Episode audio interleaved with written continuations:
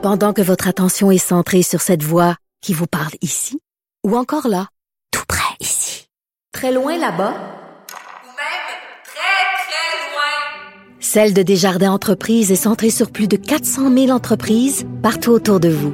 Depuis plus de 120 ans, nos équipes dédiées accompagnent les entrepreneurs d'ici à chaque étape pour qu'ils puissent rester centrés sur ce qui compte, la croissance de leur entreprise.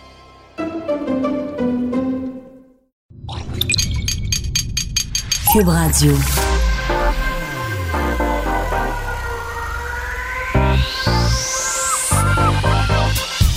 Même l'été, le midi, faut rester informé. de 11 à 13, avec Vincent Dessureau et Joanny Gontier. Cube Radio. Bon mercredi. Bonne fin d'avant-midi. Lâche Euh, ton sel.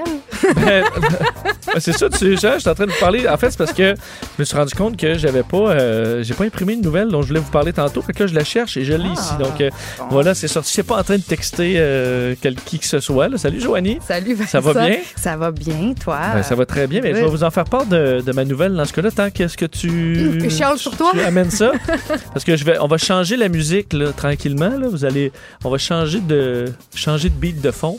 Et vous allez comprendre où, euh, où je m'en vais, OK? Je suis prête. Une grande annonce Vas-y. qui me. Oui! Est-ce que tu reconnais Ben, c'est la. Home Alone. C'est Home Alone. Euh, on apprend que euh, y aura une euh, nouvelle version de Maman, j'ai raté l'avion. Euh, après, euh, quand même, parce qu'il y a eu plusieurs euh, remakes là, qui ont été faits, Aladdin, euh, Le Roi Lion qui vient d'être fait et d'autres. Et euh, ce sera autour de Maman, j'ai raté l'avion d'être refait par, par Disney. Alors, ce sera, on ne sait pas exactement quand. Euh, ni de quelle façon. Tu sais, Est-ce que ce sera repris comme à l'époque ou ce sera. Parce qu'aujourd'hui, je veux dire, l'enfant, il va juste texter sa mère. il va, tu sais, ça va régler le dossier. Ouais, maman, tu m'as oublié à la suis À maison. la maison, euh, tu sais, euh, au, au WTF. Ouais. Puis ça va, ça, va, ça va se régler. Donc, euh, encore là, c'est ça qu'on se demande. Mais il faut dire que déjà, même dans le temps, c'était un peu euh, limite sur le, le scén- la crédibilité du scénario, mais ça passait bien. Alors, euh, est-ce qu'on va plutôt refaire vraiment, une- on va refaire celui de l'époque, ou on va essayer de trouver une façon que, je sais Ben- pas, il y a un blackout de toutes les transmissions? Avais-tu vu le quatrième? Euh, Maman, j'ai raté l'avion, celui qui était pas avec Macaulay Culkin, mais Ah, l'autre. c'est pas le troisième, c'est Oh, le ben, le troisième, ouais, tu vois, je me ouais. mélange. C'est Maman, j'ai... euh, euh, il y avait la je m'occupe des méchants, ouais. Bon, c'est ça. C'est ça. Non, je Avais-tu connais mon Malone, Tu-. Ben, c'était pas. euh, c'était loin d'être comme les deux premiers, mais c'était, ça passe, là. OK. Admettons, t'écoutes le. Pro, à- à chaque- en fait, pour- pour chaque fois que t'écoutes le, trois, le premier trois fois, t'écoutes le deuxième deux fois, puis le, quatre- le troisième une fois, admettons. Une fois sur six. Une fois le roulement, Ouais, le ouais. roulement est moins régulier. Ouais. Mais c'est toujours, c'est toujours touché là, de, faire un, de faire une suite à un film aussi, aussi hot. Là. Quand, quand, quand ton premier film a beaucoup de succès, comme c'était le cas pour le premier Home Alone, mais après ça, c'est toujours un petit peu délicat. Mais le deuxième avait été pas pire, mais après ça, j'avoue que le troisième, c'était bien, c'était bien, mais tu sais, c'est rien comparativement au premier. Là, qui... Non, ben c'est sûr que le, cast, le casting là, euh, le- dans le 3 était peut-être plus difficile, mais le, c'est un casting merveilleux là, les parce que Macaulay Culkin, ben, évidemment, c'est pas pour rien qu'il y a eu quand même et qu'on se souvient de, de, de, de lui autant, mais euh, les deux, euh, je veux dire, euh, Harry et, euh, Mer- et- Mervyn, et- et Mervyn, Marvin, Marvin. Marvin et, et- Harry là, je veux dire, avoir l'air d'un cabochon de même là, c'est dur à faire de faire de, plus. de réussir lors du cabochonnage. Ouais, là. ouais. C'était le bruit d'un coffre à outils. Bon. Euh, alors ça, j'ai écouté très souvent. Alors, il y en aura un quatrième maintenant. Alors, on pourra le mettre dans la rotation euh, éventuellement. Parce que moi, c'est, tu sais, tu sais que je suis pas très Noël. là. Non, non, non, je, Euh, mais je te rejoins là-dessus quand Mais même. c'est ma seule... tra- Ça et euh, évidemment la, euh, la famille Griswold. Là, Oui. Donc, euh, les... euh, euh, Malekelekemak. Exactement. Là. Donc ça, c'est les seules, les seules références. Ouais. Tout ça, admettons, une fois par année, là, j'écoute euh, le Maman, j'ai raté l'avion dans le temps des fêtes. Et quand il, il retrouve sa mère, Kevin, On pleure. je, c'est là je pleure. Puis tu pleures jamais dans la vie sinon? Non, mais ça, euh, quand Kevin retrouve ça, même si ça fait 40 fois, C'est il- toujours touchant. j'ai, j'ai- j'ai toujours la même euh, émotion renouvelée. Euh, parlant d'émotions renouvelées, pour ceux qui, euh, euh, qui ont peur de se faire euh, frauder là, et de leur, donner d'être de se retrouver dans de mauvaises mains, c'est intéressant ceux qui, tu sais, mettons, t'as pas été dans, dans Desjardins, là, t'es comme, hey, you, je, je, je, je me suis pas- Victoire. victoire, là. Après ça, il y a, euh, bon, il y a eu Equifax. Là, tu fais, ah, on n'est pas dans Equifax. Là, après ça, il y a eu Capital One. Ah, j'ai pas de Capital One. Et là, finalement, t'es dans, mettons, tu travailles chez Revenu Québec. Puis là, ah, bon, ben, finalement, nouvelle fuite chez Revenu Ça Québec. Aucun Alors, bon. Tu sais, on essaie d'esquiver les, euh, les, les, les fuites, puis finalement, tu te dis, ben, regarde, on va prendre pour acquis que tout, tout a fuité, puis on va vivre, on va- ce sera notre nouvelle réalité, parce que 23 000 euh, employés de Revenu Québec sont touchés par une fuite de renseignements. C'est ce qui a été annoncé ce matin. Euh, deux personnes arrêtées, d'ailleurs, alors ça va quand même assez vite, là, deux personnes arrêtées dans le cadre de cette enquête de, de vol de données personnelles d'employés de Revenu Québec. C'est la Sûreté du Québec qui a donné ces informations-là. Ce qu'on comprend, c'est que dans le communiqué, on dit un membre du personnel, encore une fois, a transféré hors des lieux de travail de l'organisation des renseignements personnels concernant 23 000 personnes regroupant d'actuels et d'anciens employés de l'organisation. Donc ça, c'est la mauvaise nouvelle. La bonne nouvelle, c'est que, bon, d'un, euh, il y a eu des arrestations, mais, mais pendant que j'ai frappé ma bouteille dans l'émotion. Et euh, la deuxième, c'est que euh, n'y a pas d'information comme quoi ces données-là auraient été vendues euh, déjà ou qui se seraient retrouvées ailleurs. Donc, si on arrête puis on reprend les, la petite USB, là, on est correct. Mais évidemment, c'est une, une autre fuite importante, inquiétante aussi de voir à quel point les employés sont capables de juste, dans plein d'organisations, télécharger tout ce qu'il y a, parce que là-dedans, là, c'est des fiches euh, de, des ressources humaines. Donc, ça inclut nom, prénom, adresse, mais aussi numéro d'assurance sociale, un paquet d'informations sur les employés. Donc, c'est pas le genre de truc que tu veux qui se retrouve partout. là. À quel point est-ce que l'employé chez Desjardins qui est derrière la fuite de données a- en a inspiré d'autres? Moi, je me dis, la première affaire que je me dis, c'est soit qu'avant de, de, que ça sorte, là, cette auprès de Desjardins, soit que cette personne-là, le fautif, avait peut-être une, une petite équipe puis que tout le monde avait peut-être l'intention de aussi euh, euh, voler des données dans différentes entreprises ou encore que les gens, devant ce qui se passe à Desjardins, se sont dit, oh, OK, si finalement, ça, c'est pas si compliqué que ça de voler des données puis de les revendre après ça à des criminels ou sur le dark web puis faire un coup de cash avec ça. Je me dis à quel point est-ce que là, on part dans une espèce de mouvement, à quel point est-ce que Ouais, ça des- dépend parce qu'ils sont arrêtés dans tous les cas, s'inspirer euh, de- ils se font arrêter. Ouais. Donc, c'est peut-être pas si payant que ça. Mais parce là, que... on, ce qu'on le sait, on est au courant de, de l'identité de la personne chez, chez Revenu Québec qui Non, les données. non, deux, pers- deux personnes arrêtées dans ce cas-là, donc on comprend que c'est peut-être un employé, un complice qui l'a aidé ou, euh, ou autre, mais sûr que dans la majorité des cas, ça mène à des arrestations. On a vu euh, Capital One, ça s'est fait très rapidement aussi. Euh, Quoique ses motifs sont moins clairs à cette personne-là, l'enquête suit son cours, mais chez Desjardins, il n'y a pas eu d'arrestation encore, mais on sait c'est qui, là, la personne a été retirée de l'organisation, donc est-ce que c'est si payant que ça, sachant le genre de traces, à moins que tu sois vraiment un expert là, à cacher toutes tes traces, d'aller retirer euh, juste l'information puis essayer de vendre ça sur le dark web, Mhm. ça me paraît euh, pour des experts euh, dans les. Une fois que tu t'en rends compte, là, assez facile à retrouver. Là. Mais tu sais, je je veux dire, en même temps, c'est quand même pas normal qu'en ce moment, on, on ne parle que de ça. Là. Je veux dire, dans le, dans le dernier mois ou les derniers deux mois, c'est que- de ça. C'est des, des fuites de données, des vols de données dans les, des entreprises. On, on, on en parle alors qu'il y a un an, ça arrivait pas tant que ça. Là. Puis là, il y a vraiment ce, ce mouvement-là, cette mode de vol de données depuis, depuis Desjardins. Non, ben, en Moi, fait, ça veut trouve pas ça- dire que c'est aussi que c'est depuis Desjardins. On ignore, ça a été fait quand ce vol de données-là? C'était peut-être il y a deux Mhm. mois, puis l'enquête suit son cours. On donc, en parle. ouais, ouais. donc euh, c'est à- voir, on verra les détails, mais effectivement, c'est comme une série qui n'en qui n'en finit plus. Donc, c'est pour ça, comme certains experts disaient, prenez pour acquis que vos données sont partout. Là. Alors, Mm. euh, que vous soyez dans une, ou- une, ou- une ou l'autre des fuites, ben, il faut être prudent, puis euh, suivre son crédit et compagnie, parce que c'est la nouvelle, la nouvelle réalité. Ailleurs, dans l'actualité, un petit retour sur quand même la nouvelle la plus, fait une nouvelle vraiment tragique cette semaine, la- l'accident sur l'autoroute 440. Euh, une- de meilleures nouvelles aujourd'hui, parce qu'on apprenait euh, via la Sûreté du Québec à TVA Nouvelle que les trois blessés qui étaient dans un état critique sont maintenant hors de danger. Euh, donc, on se souvient de cet accident lundi après-midi, 15h30, qui fait plusieurs morts, plusieurs blessés dans une scène vraiment euh, apocalyptique. Alors, sachez, les, trois personnes qui étaient toujours dans un état critique sont hors de danger, mais évidemment, on parle de, de blessures extrêmement graves. Et hier, j'ai été touché de lire un message d'urgence santé. C'est rare qu'urgence santé sur les réseaux so- sociaux vont revenir sur des incidents ou des interventions de leur personnel. Mais ils l'ont fait euh, hier. Je vais vous lire le petit message parce que je pense que c'est important de rappeler l'importance de leur travail et des, à la fois de, de leur travail, des autres services d'urgence et des citoyens qui essaient d'aider dans des événements comme ça. Euh, Urgence Santé qui écrivait hier, nous désirons offrir nos plus sincères condoléances aux familles et amis touchés par le terrible accident sur l'autoroute 440. Ces événements tragiques nous atteignent, bien qu'ils fassent partie de notre réalité de la vie de paramédic. En collaboration avec nos partenaires d'urgence, pompiers, policiers ainsi que les citoyens, nous sommes venus en aide très rapidement pour tenter de sauver toutes les victimes. Nous voulons remercier ces intervenants qui, par leur rapidité, leur vivacité d'esprit et surtout leur dévouement, ont réussi à éviter un bilan, un bilan beaucoup plus lourd en portant assistance. À nos paramédics, merci d'avoir été prêts à l'impensable. Merci d'avoir été incroyable dans une situation pour laquelle vous avez été formés, mais qu'on ne souhaite jamais avoir à vivre. À nos répartiteurs médicaux d'urgence, merci de votre soutien, de votre professionnalisme et de votre calme olympien lors de la réception de ces appels, puis lors de la répartition des ambulances sur les lieux du drame.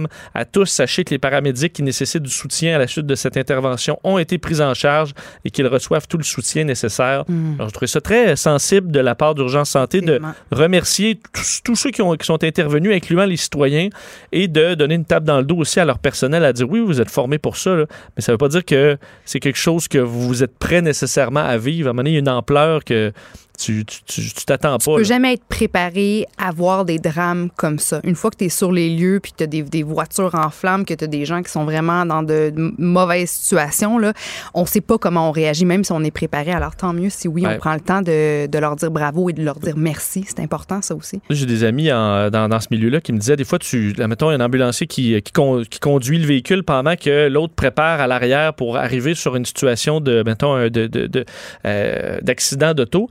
Il dit là, il dit, on arrive, nous, mais nous, on, on voit rien, là, on est juste au courant de l'appel. Puis là, il dit à un moment donné, nous, on sort. Tu sais, moi, je s'ouvre les portes. les deux là, portes, là, puis c'est l'apocalypse. Exact. Trois chars en feu, euh, c'est le bordel. Les gens qui Donc, crient. je veux dire, c'est nous là, notre travail est pas mal moins euh, stressant que ça. Je me souviens parce que une de mes meilleures amies euh, ambulancières, ça a donné que j'ai assisté à sa sa plus, gra- sa plus importante intervention à vie, c'était un accident de voiture où j'étais euh, pas très loin. Donc, Oh, je me rendais à pied pour aller Là.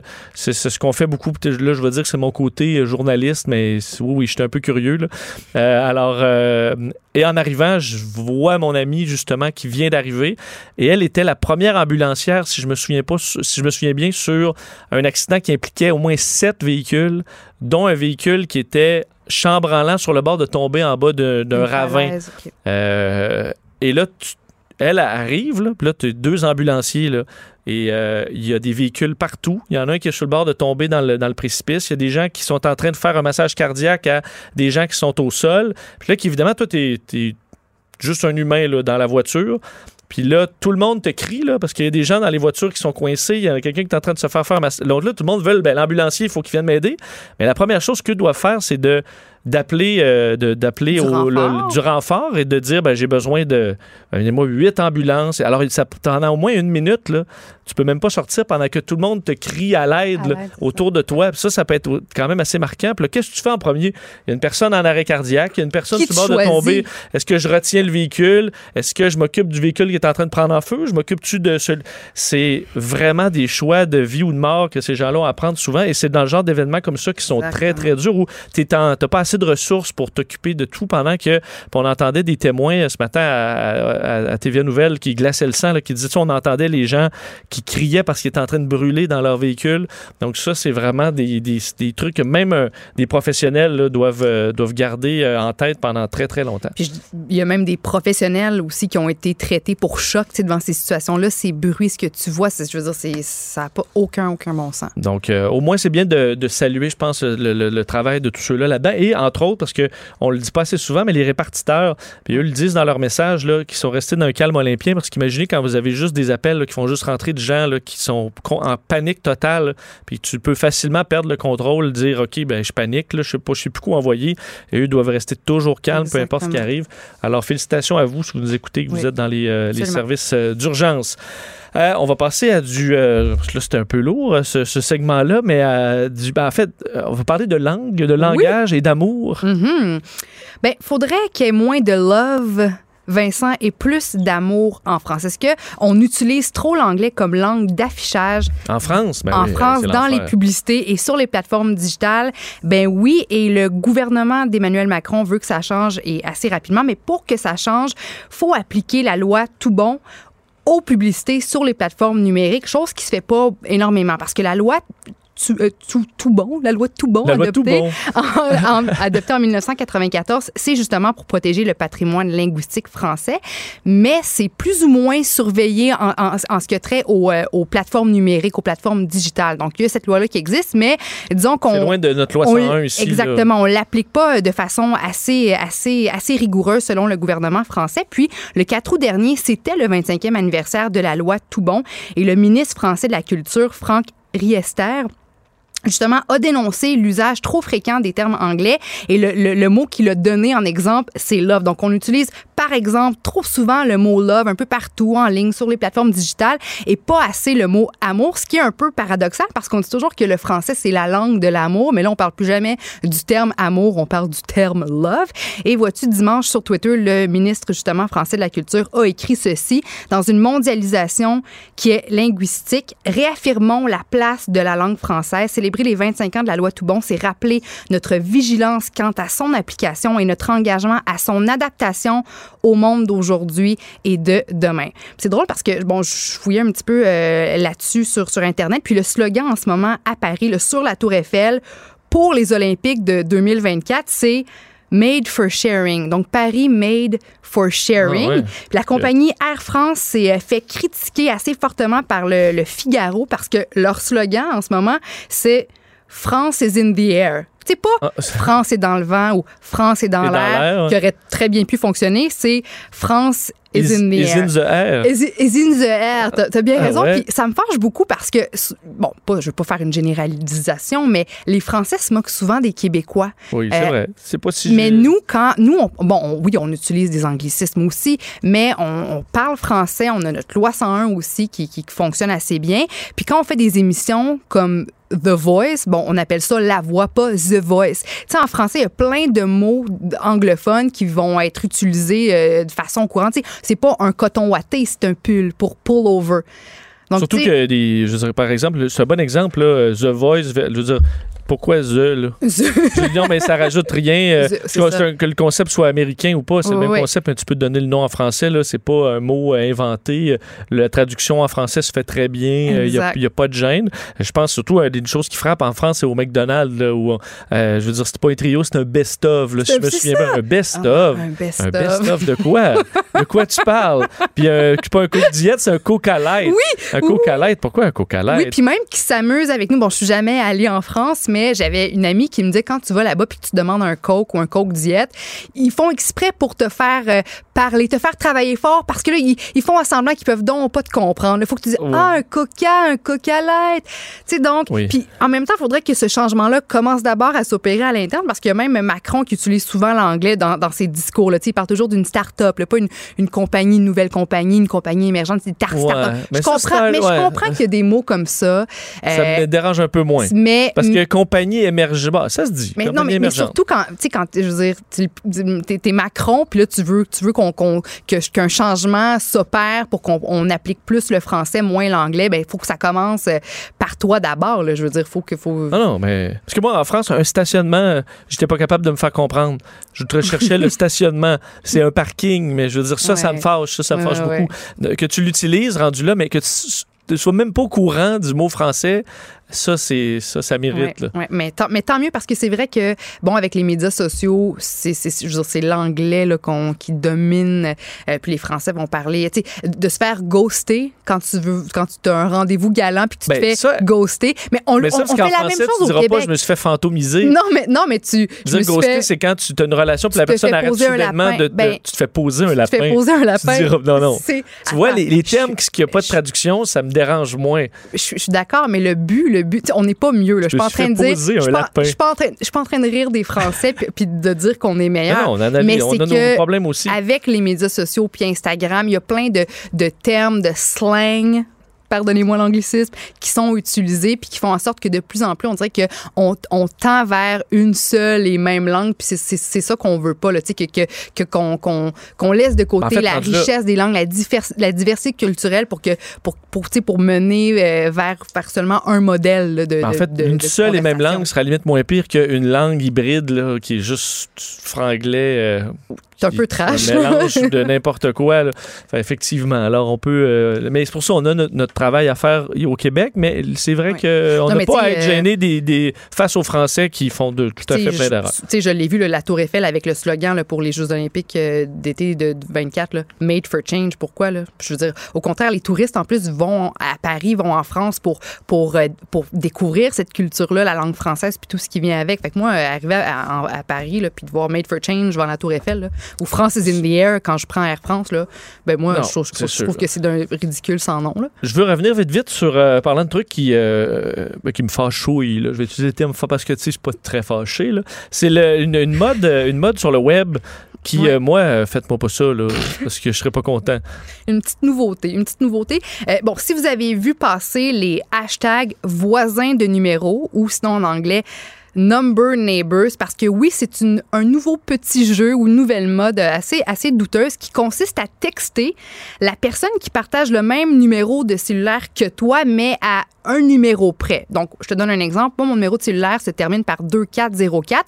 Alors là, je prendrais mon téléphone puis je texterais la personne que le même, que je connais pas, que le même numéro que moi, mais qui se termine par 2403 ou 2405. Donc là, tu entres en contact carrément avec un inconnu. Ça a été l'idée d'un Américain qui se nomme Ryan Lavallee. Ryan Lavallee. Lavallee, OK, euh, qui a décidé de faire ça comme ça. Je sais pas dans quel état d'esprit il était quand il a eu cette idée-là, mais il l'a fait puis il a partagé sa capture d'écran de cette conversation-là avec son voisin de, de, de cellulaire sur les médias sociaux. Puis c'est rapidement devenu viral, plus de, de 13 000 retweets, près de 130 000 mentions j'aime. Puis voilà, ça a généré cette petite mode-là. En français, c'est hashtag voisin de numéro. En anglais, number neighbor. Donc là, les gens communiquent entre eux, euh, s'écrivent. Il y en a qui réagissent bien, d'autres qui réagissent mal. Il y en a, hey, salut, moi je m'appelle là, j'habite dans tel, dans, dans tel coin, je suis une fille, j'ai 16 ans. Toi, il y en a qui, qui, qui, qui, ben, à qui ça permet d'avoir des discussions euh, animées, le fun, euh, sympathique Ouais. mais d'autres qui pètent carrément leur coche. Et je pense que ce serait ton genre de péter ta coche, ce serait mon genre de péter ma coche.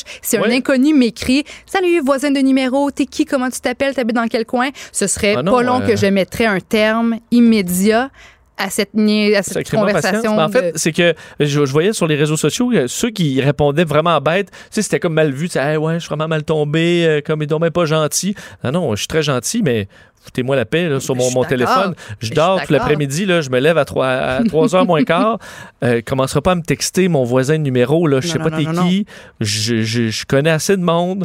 Puis j'en rencontre plein dans la vie de tous les jours. J'ai pas besoin d'avoir mon voisin de numéro. D'accord. Euh, alors ça, là, je, je- ben, ça dépend quelqu'un de vraiment esselé, là, entre- mais je veux dire, c'est parce que tu le sais pas, là, moi, je suis où dans ma vie, là, puis... Ben, ouais, mais il y a une différence. Tu sais, si supposons un, un vendredi soir entre amis, on a quelques verres dans le nez, c'est le party, puis que à ce moment-là, tu reçois un texto d'un inconnu, puis ça lui tente de s'amuser avec toi, puis tu es avec tes Ouais, amis, ça, peut facilement bon moment. devenir en situation rigolote. Mais dans la vie de tous les jours, moi aussi, là, écoute, si, un, un- un- si on m'appelle puis que je n'ai pas, c'est pas un de mes contacts dans mon téléphone, je ne réponds pas. Là. Je déteste qu'on me dérange. Tu sais, si je te connais pas, écris-moi pas, parle-moi pas, ton courriel, je veux rien savoir. 哦。Donc moi, là, cette, cette mode... fait partie des, des, pas, des Oui, je- c'est ça. Moi, je suis j'en ai vu un message qui était euh, viral, comme si quelqu'un était tombé sur Barack Obama.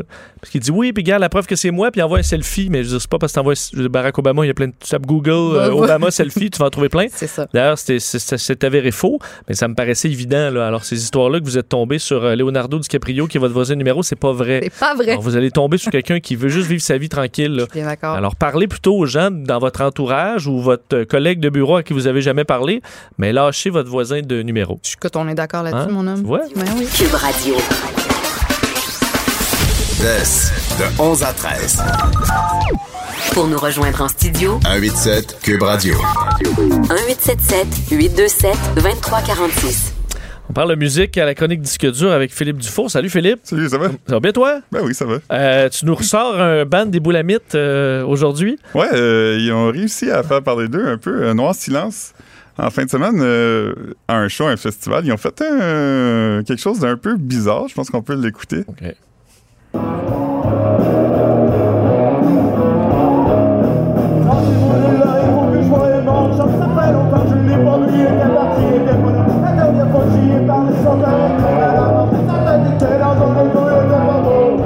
Tout un mash-up, là. Ouais, on... on- on reconnaît euh, Killing in the Name de Rage Against the Machine et Tassez-vous de là des colocs. C'est- C'était audacieux. Ouais, ça l'a ça l'a omnibulé les internautes euh, depuis euh, quelques jours. euh, tout le monde partage ça, puis il comprend pas vraiment qu'est-ce qu'ils ont voulu faire, mais Parce que ça, un mix, disons, audacieux, ça peut être un succès comme un échec. Puis là, tu te penches plus du côté de l'échec. eh, je sais pas. on dirait que les deux vont pas bien ensemble. J'avais comme l'impression que c'était une personne qui chantait la tune des colocs d'un côté, mais qui avait aussi un autre spectacle en, but- en bruit, en bruit de fond. Tu sais, un, un centre où il y a deux mariages qui se déroulent en même temps.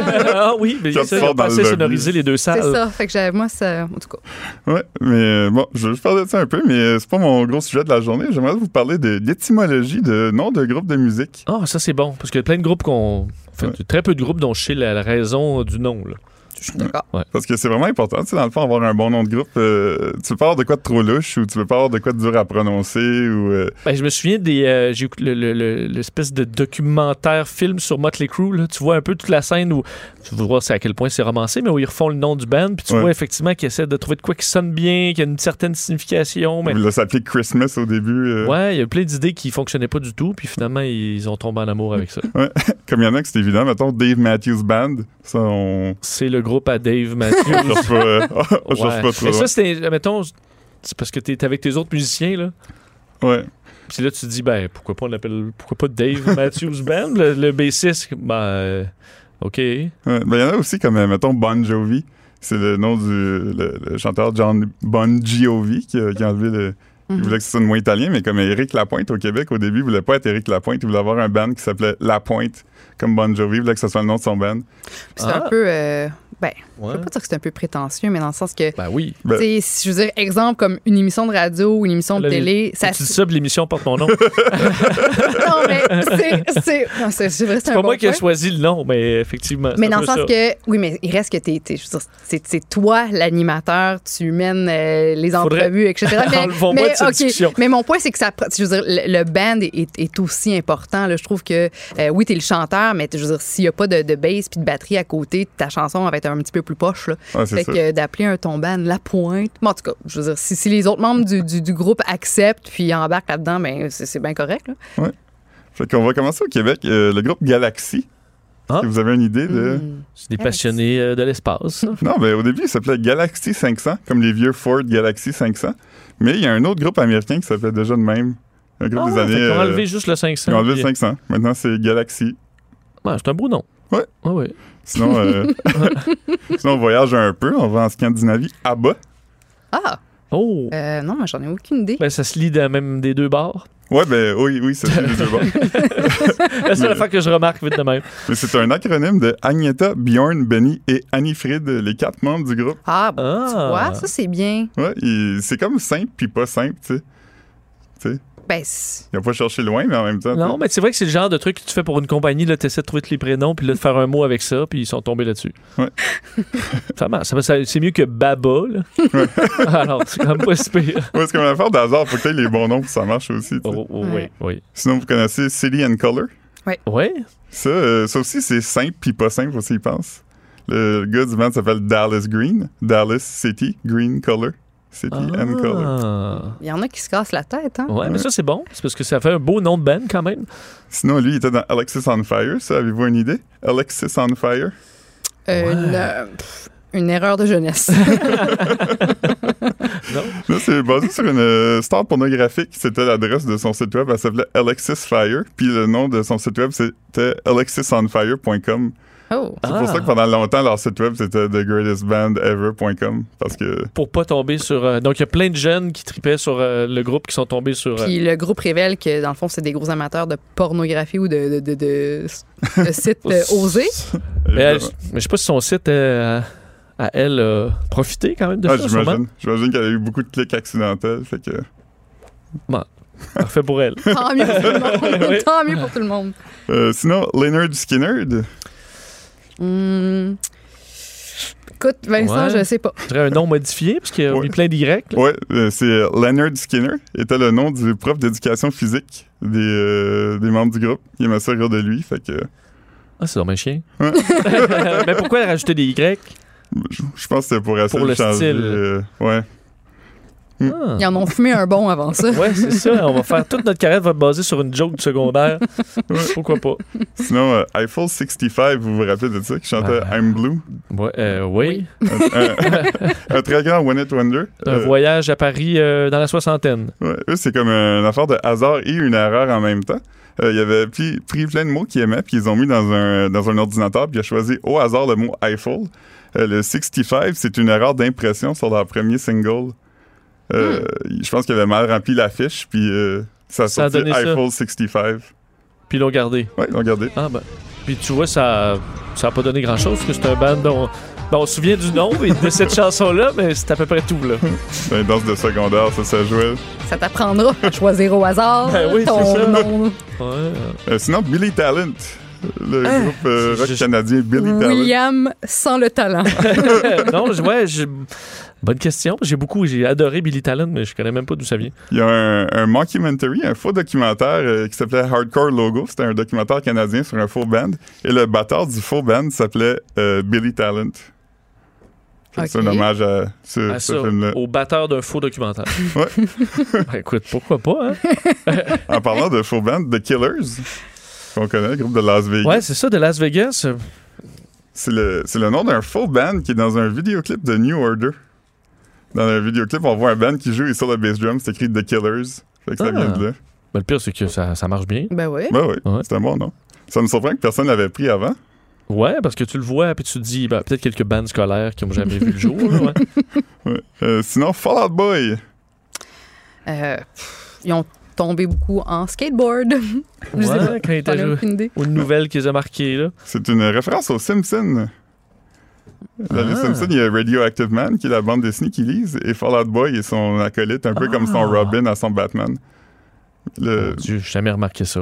euh, Je me oui, souviens de l'homme radioactif, mais son, son petit Robin, euh, Ouais. Milhouse le joue dans un film. À un moment donné, Ah, Milhouse ouais, devient oui. comédien, puis euh, c'est Fall il Out joue Boy. le Fall Out Boy. Ouais. En français, tu sais pas, euh, Euh, non. le petit garçon tombant? Non, je me rappelle pas. Euh, Weezer. Weezer, un band que le monde aimait, qui Ben- aime moins maintenant, mais tu sais. Weezer, est-ce que ça vient de Weasel? Non. Non, OK. Wheeze, ça veut dire, euh, tu sais, comme quand t'es essoufflé puis tu siffles. Oui. Euh, c'est que Rivers Cuomo, il faisait de l'asthme quand il était jeune. Fait que le monde riait de lui puis il l'appelait Weezer. Ah. C'est c'est lui qui siffle. Euh, ah, ceci, je l'aime beaucoup. Kings of Leon. Ah, ça, je les aime, eux autres. Le Euh. roi des lions. Euh, Euh, Il y a une boutique euh, dans le Canada anglais qui s'appelle Leon's Le magasin de Furniture, meubles. de magasin de le meubles. magasin Léon. Je pense pas que ça vient de là. Le, le roi du C'est meuble vrai. Léon. Il y a tout ça au Québec aussi. oui, oui. Est-ce que c'est pour le meuble, meuble Léon? Non, non, Non? non. C'est euh, trois frères et un cousin euh, de la famille Fallowell. et leur grand-père s'appelait euh, Leon.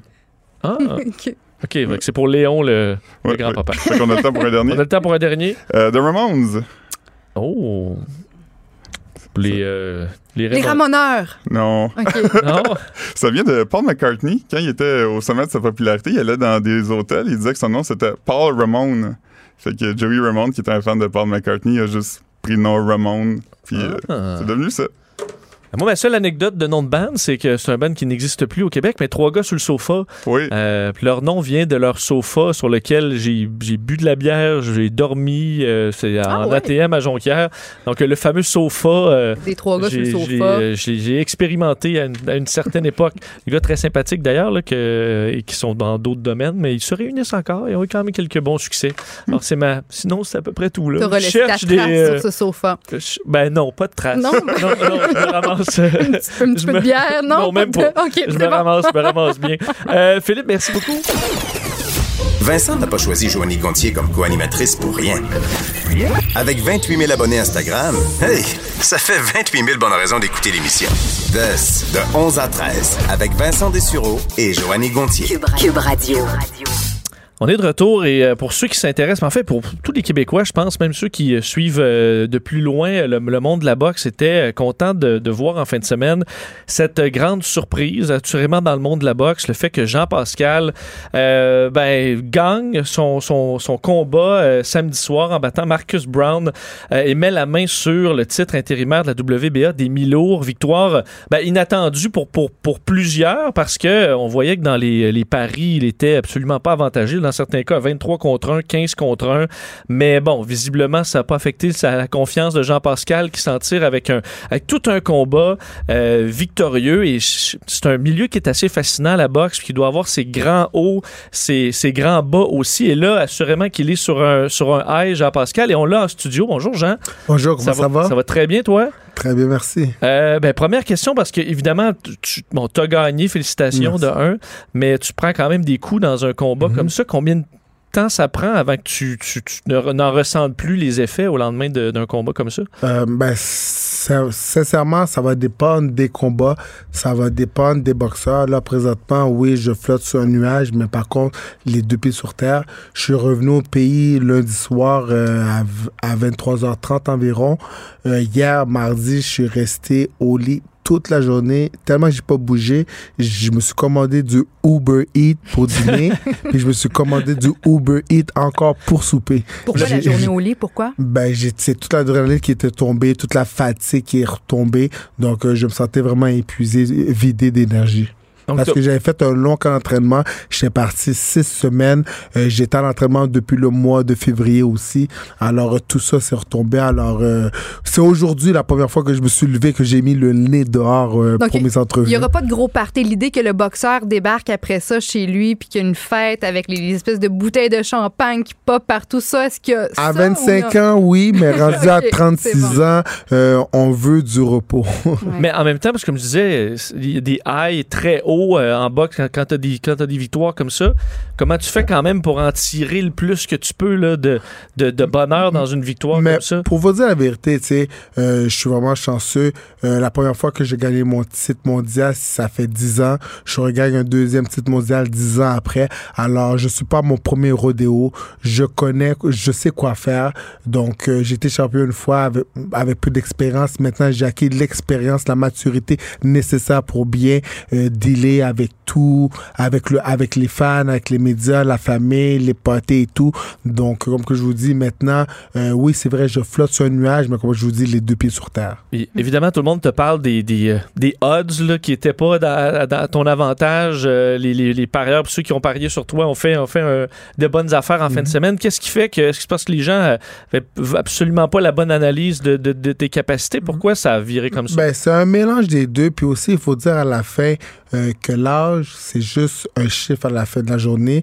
C'est comme les odds. Les odds, c'est juste un chiffre à la fin. Alors, il faut pas se tenir à ça. Moi, je connaissais mes capacités. Je savais qu'est-ce que je pouvais faire. Mais surtout, tu sais, qu'est-ce que les odds savent pas, c'est que j'ai encore le feu sacré en dedans de moi. Les odds, ils, ils peuvent pas savoir ça. Est-ce que ça te fâchait? Est-ce que tu avais envie de leur montrer que, hey, vous autres, avant de, de commencer à bêter contre moi, ben, tu sais, euh, attendez de voir ce que je peux faire? Est-ce que ça J'étais te pas, j'étais pas offusqué, mais certes, ça me donnait de la motivation, ça me donnait du gaz pour dire, je, je- vais vous montrer que j'ai raison parce que moi, un de mes, dé- c'est une qualité, mais en même temps, peut-être un petit défaut, j'adore avoir raison. Mhm. Demandez à Stéphane Larouche.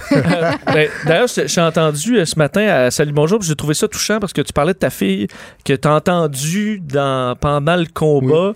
Je m'imagine, tu dans un moment où, tu d'un d'un combat comme ça, j'ai l'impression que la carrière prend un côté ou l'autre. C'est un moment qui est vraiment, vraiment intense. Et t'entends ta fille comme ça qui, qui, quand même va te donner un, second souffle? Certainement, euh, ma fille, euh, elle, a, elle a pris l'avion le samedi matin euh, pour venir m'encourager, pour venir me voir. Alors, euh, quand je l'ai entendu crier mon nom, scander Jean-Pascal, Jean-Pascal, Tim Pascal, euh, pendant le combat, ça me donnait de l'énergie, ça me donnait du courage. Je me disais, non, Jean, il faut qu'on gagne ça pour Angel. Je voulais pas la voir pleurer encore une fois. C'est pour ça qu'au début, j'hésitais beaucoup à la faire venir euh, parce que lors de mes combats contre Kovalev, ça a été beaucoup plus difficile. Mais là, c'est sûr que maintenant, elle a 16 ans, elle a pris de l'âge, elle a pris de la maturité. Puis le fait de l'entendre, ça m'a vraiment donné beaucoup d'énergie.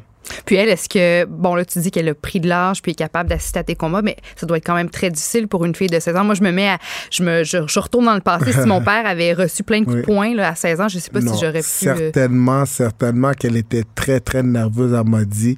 Euh, c'est pour ça, je pense qu'elle a scandé mon nom euh, toute, toute, euh, toute la soirée. Surtout, euh, tu sais, il y a eu des décès assez récemment. Elle m'en avait parlé un peu. Elle me textait euh, à chaque matin, euh, chaque jour pendant mon camp d'entraînement. Est-ce que ça va, papa? Fais attention, papa. Reste focus, papa. Sois concentré, papa. Je veux venir à ton combat pour t'encourager. Alors, euh, je voudrais dire vraiment un gros merci à ma fille Angel qui m'a encouragé, mais elle comprend aussi mes sacrifices, mes choix de vie et je fais tout ça pour elle à la fin. Et Angel, je veux dire encore une fois, je t'aime et t'es la meilleure petite fille Ah, sur la c'est terre. beau, c'est beau. Parce que justement, les, les- les derniers incidents dans le monde de la boxe, est-ce que ça a amené ton entourage à te donner de plus en plus une pression à dire, Jean, euh, faut pas qu'il y ait un combat de trop, euh, arrête, euh, t'en as assez fait. Est-ce que ça, tu sais, c'est Mm. arrivé de plus en plus? Mais c'est sûr que les gens qui me connaissent pas euh, peuvent avoir peur, mais les gens qui me connaissent vraiment savent que je suis une personne réfléchie, je suis un homme intelligent et j'ai trop d'orgueil, je me respecte trop pour faire le combat de trop ou euh, je me respecte trop juste pour aller euh, pour le chèque de paie. Moi, quand je m'en vais pour un combat, c'est pas pour l'argent, c'est pour gagner. L'exemple, je suis allé, euh, je suis allé boxer en Floride à Miami pour 25 000 dollars. C'était pas pour l'argent, là. c'était vraiment pour gagner, pour me remettre sur euh, la traque victorieuse justement.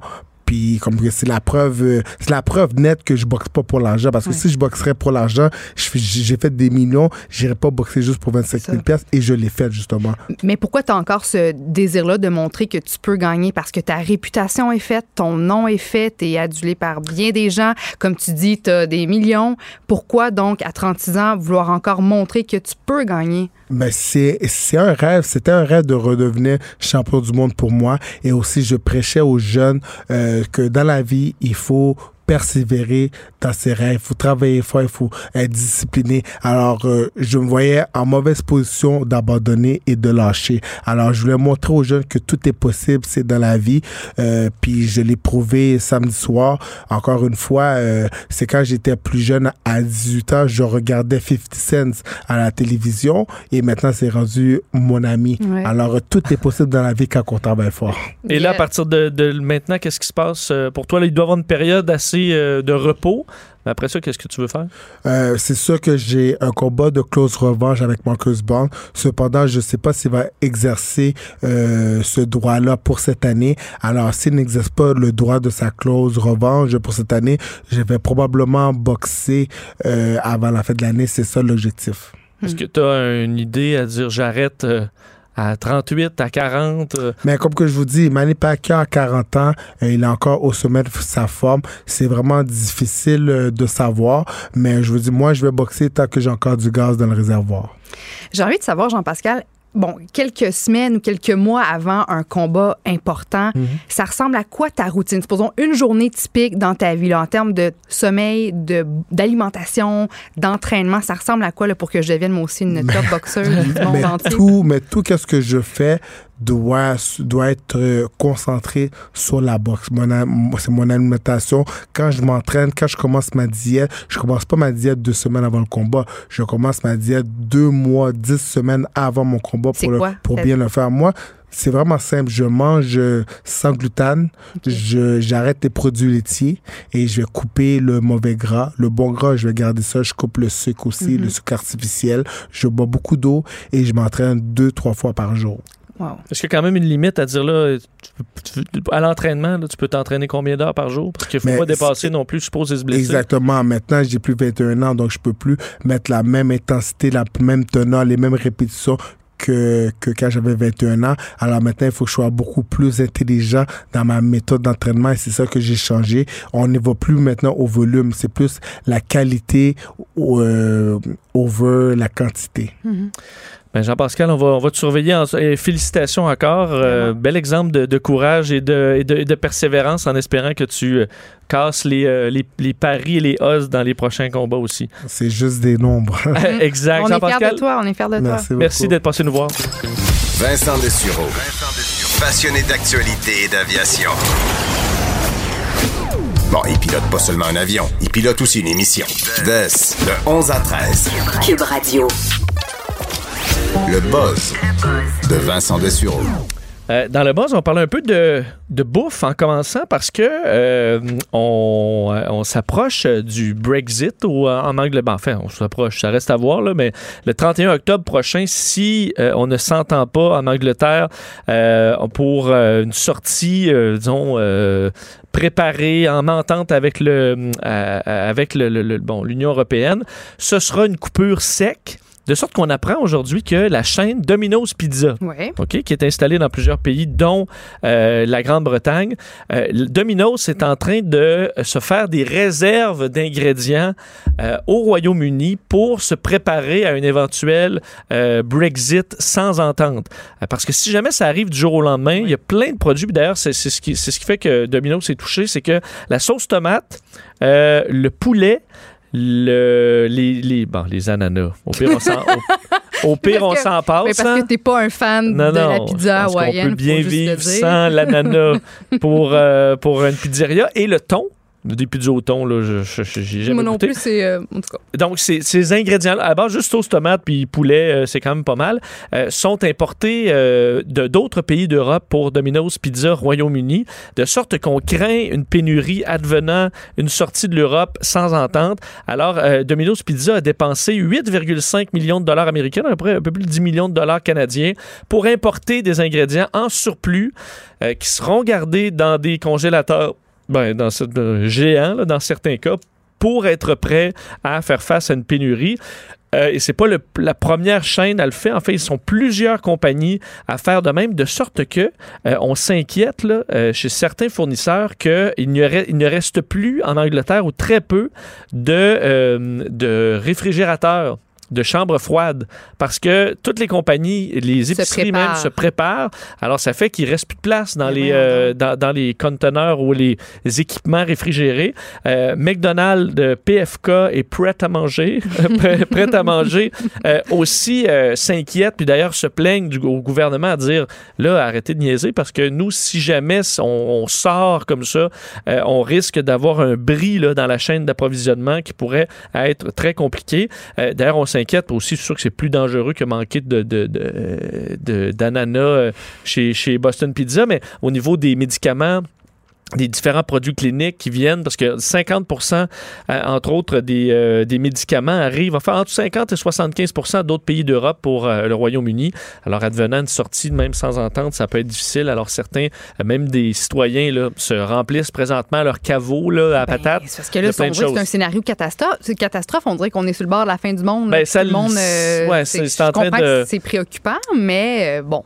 Que C'est, compliqué. exagéré ou c'est compliqué? Ouais. C'est compliqué, parce que surtout que, je veux dire, pas de- l'Angleterre, euh, au Royaume-Uni étant euh, sur une île, euh, c'est plus difficile. Alors, ça, t'as quand même un contrôle sur ce qui rentre et sort. Alors, ça peut être difficile pour des compagnies de s'approvisionner. L'autre truc par rapport à la nourriture, est-ce que tu vas des fois chez Chipotle aux Chipotle, États-Unis? Non. Non? Toi, Ben, ça, oui, ça m'est arrivé. Ça fait le travail. on, un bon burrito, un là. bon burrito chipotle? Ouais, un bon burrito chipotle. En fait, c'est que, euh, et dans les certains euh, euh, restaurants ben, mexicains, mais il y en a d'autres aussi, là, où on sert, euh, par exemple, dans ce cas-là, un- comment on appelle ça? Ben, tu, man- prends le burrito dans un bol. Un burrito bol. Ouais, un burrito bol, là, on va dire ça. Mais ça vient dans une espèce de bol en carton, mais tu sais, en carton qui est très fibreux, là. Oui. Un peu. Et. Mais qui absorbe le, le petit jus du, du bol. Ouais, du et ces bols-là, qui se veulent très euh, bon, faciles à recycler, c'est ça l'objectif, donc de ne pas utiliser de styromousse ou de, de plastique, euh, serait, au lieu d'être dangereux pour la, pour la nature, dangereux pour nous. Parce que Hmm. pour justement éviter que ça devienne tout détrempé rapidement, pour éviter que les aliments liquides ou graisseux, là, que ça passe à travers, on utilise euh, euh, du polyfluoralkyl, là, du PFAS, qui est un produit euh, euh, dangereux pour l'humain. En fait, l'objectif étant que ça ne se transfère pas à la, aux aliments, mais des nouvelles études, il faut dire que c'est un groupe qui, euh, qui, qui- une organisation là, de New Food Economy qui a fait des, tester des bols chez Chipotle dans sept autres restaurants, chaînes de restaurants à New York pour se rendre compte que les bols en question contiennent de ce, de ce produit-là et que le produit pénètre effectivement la nourriture et pourrait, parce qu'on qu'on associe ces produits-là, ces produits chimiques, à euh, des cancers des, euh, des reins, des testicules, à l'obésité, euh, des problèmes hormonaux. Alors, toutes sortes de problèmes bien documentés, entre autres par l'Université d'Harvard, que les PFAS. Alors, on utilise ces, ces produits fluorochimiques pour, euh, bon, évidemment, protéger euh, l'environnement, dit-on, parce que ces produits-là sont plus facilement biodégradables. Le problème, c'est qu'on les nomme, là, ces produits chimiques-là, des Forever Chemicals, donc des produits chimiques à jamais, parce que ce sont des produits chimiques qui ne se dégradent jamais. Alors, ça peut rester à la fois dans le corps Dans le et dans la nature Eh. à l'infini. Alors, il y a des inquiétudes. Il faut dire que Chipotle a déjà répondu quand même à- aux, euh, aux, euh, aux gens qui ont fait cette enquête-là en disant que eux suivaient les règles de la FDA, donc les responsables de la sécurité alimentaire aux États-Unis, mais Écoute, des fois, euh, c'est eux qui peuvent être en retard aussi. Alors, tu peux respecter les règles, ça n'empêche pas que ça peut être dangereux. Alors que Chipotle est dans comme 2500 endroits aux États-Unis, au Canada et dans d'autres pays du monde. Est-ce qu'ils ont testé d'autres restaurants aussi? Parce que je me dis, si on respecte les normes du FDA, puis si, je veux dire, si ça se passe dans ce restaurant-là, les chances que ça se produise aussi euh, Ben dans oui. d'autres restaurants sont grandes. En fait, ils ont testé dans sept autres euh, chaînes de restaurants, plus petites par contre. Le Chipotle, c'était le plus grand. Et euh, il y avait des problématiques du genre un peu partout ailleurs. C'est vraiment le bol qu'on peut, qui est vraiment rugueux, qu'on voit à certains endroits. Je sais pas si c'est le cas au Canada, mais on peut s'inquiéter juste que des fois, à se garrocher sur quelque chose qui a l'air plus environnemental, finalement, on se rend compte qu'il peut y avoir d'autres problèmes. Puis là, c'est nous qu'on empoisonne.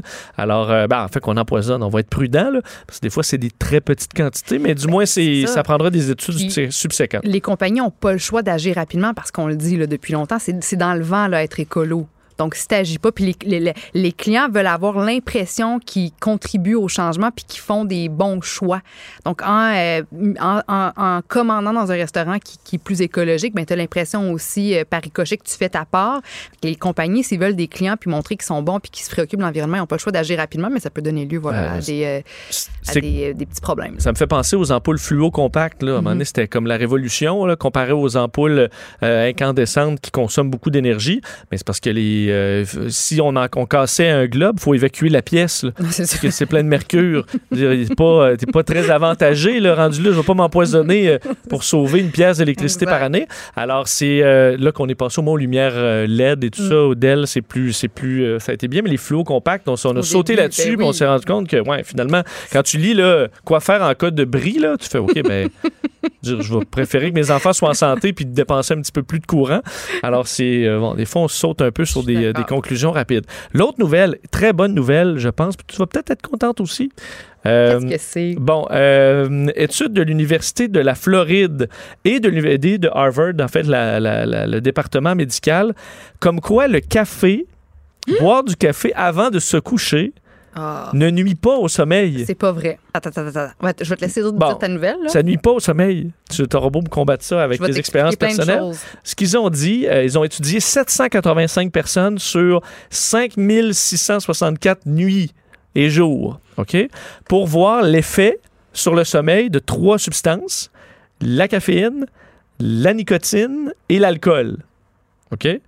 Euh, et ensuite, en fait, ils ont regardé la consommation de chaque personne et ensuite le, niveau, la qualité du sommeil. À la fois euh, les gens qui commentent leur, leur nuit et aussi des euh, l'équivalent un peu des, des Apple Watch, donc qui sont capables vraiment de surveiller le sommeil de façon assez précise.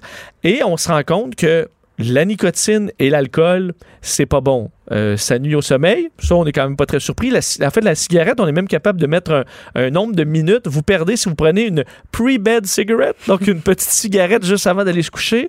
Mauvaise habitude, je vous dirais. Vous perdez 42 minutes de, de, euh, de sommeil pour ceux qui ont des problématiques de sommeil. OK. Bon, mais par rapport à une Ceux qui dorment bien, mais qui sont fumeurs, ça. Ben, ça ils n'ont pas donné de chiffre, aussi mais il y avait un effet quand même négatif sur, euh, sur tout le monde. Mais pour ceux qui avaient déjà une difficulté de sommeil, ça vous enlevait par-dessus la difficulté de sommeil presque une heure de sommeil. Alors, c'est vraiment à éviter pour ceux qui ont des problèmes de. euh, qui ont la difficulté à dormir. L'autre, c'est l'alcool. On n'a pas donné un chiffre, mais ça, on, se doute bien. là. Tu t'endors, paf, puis tu te réveilles à deux heures plus tard, puis tu t'en rendors plus, tu es tout mêlé. Mais le café, aucun effet sur tous les, euh, tout ce qu'on peut analyser par rapport à la qualité du sommeil, il n'y a aucun de ces facteurs-là qui était touché le moindrement mais- par une prise de caféine dans les 4 heures avant OK, mais de j'ai se coucher. compris, j'ai compris. C'est que si tu réussis, si tu t'es bourré de café, mais que tu réussis quand même à t'endormir, le café n'aura pas d'impact négatif sur la qualité de ton sommeil. Mais le problème, c'est que ceux qui se bourrent Non. de café n'arrivent jamais à s'endormir. Non, non, non, non, je pense pas. Moi, j'ai pas compris ça de même. Parce que, parce que, parce que, ben, c'est exactement ça que ça veut dire. Écoute, moi, je, je me souviens au cégep, à un moment donné, je me bourrais de café, puis à un moment donné, j'étais tellement brûlée. J'avais pris un, gros, gros, gros Red Bull bourré de caféine, puis trois secondes après, je me suis endormie pour faire une sieste, puis ça a été, dans mon souvenir, une sieste vraiment, vraiment euh, euh, réparatrice. Sauf que le problème, c'est que là, regarde, moi, aujourd'hui, je bois beaucoup de café, puis ça me, ça, ça m'empêche de m'endormir. Je, tourne d'un bar puis l'autre dans mon lit pendant 12 heures.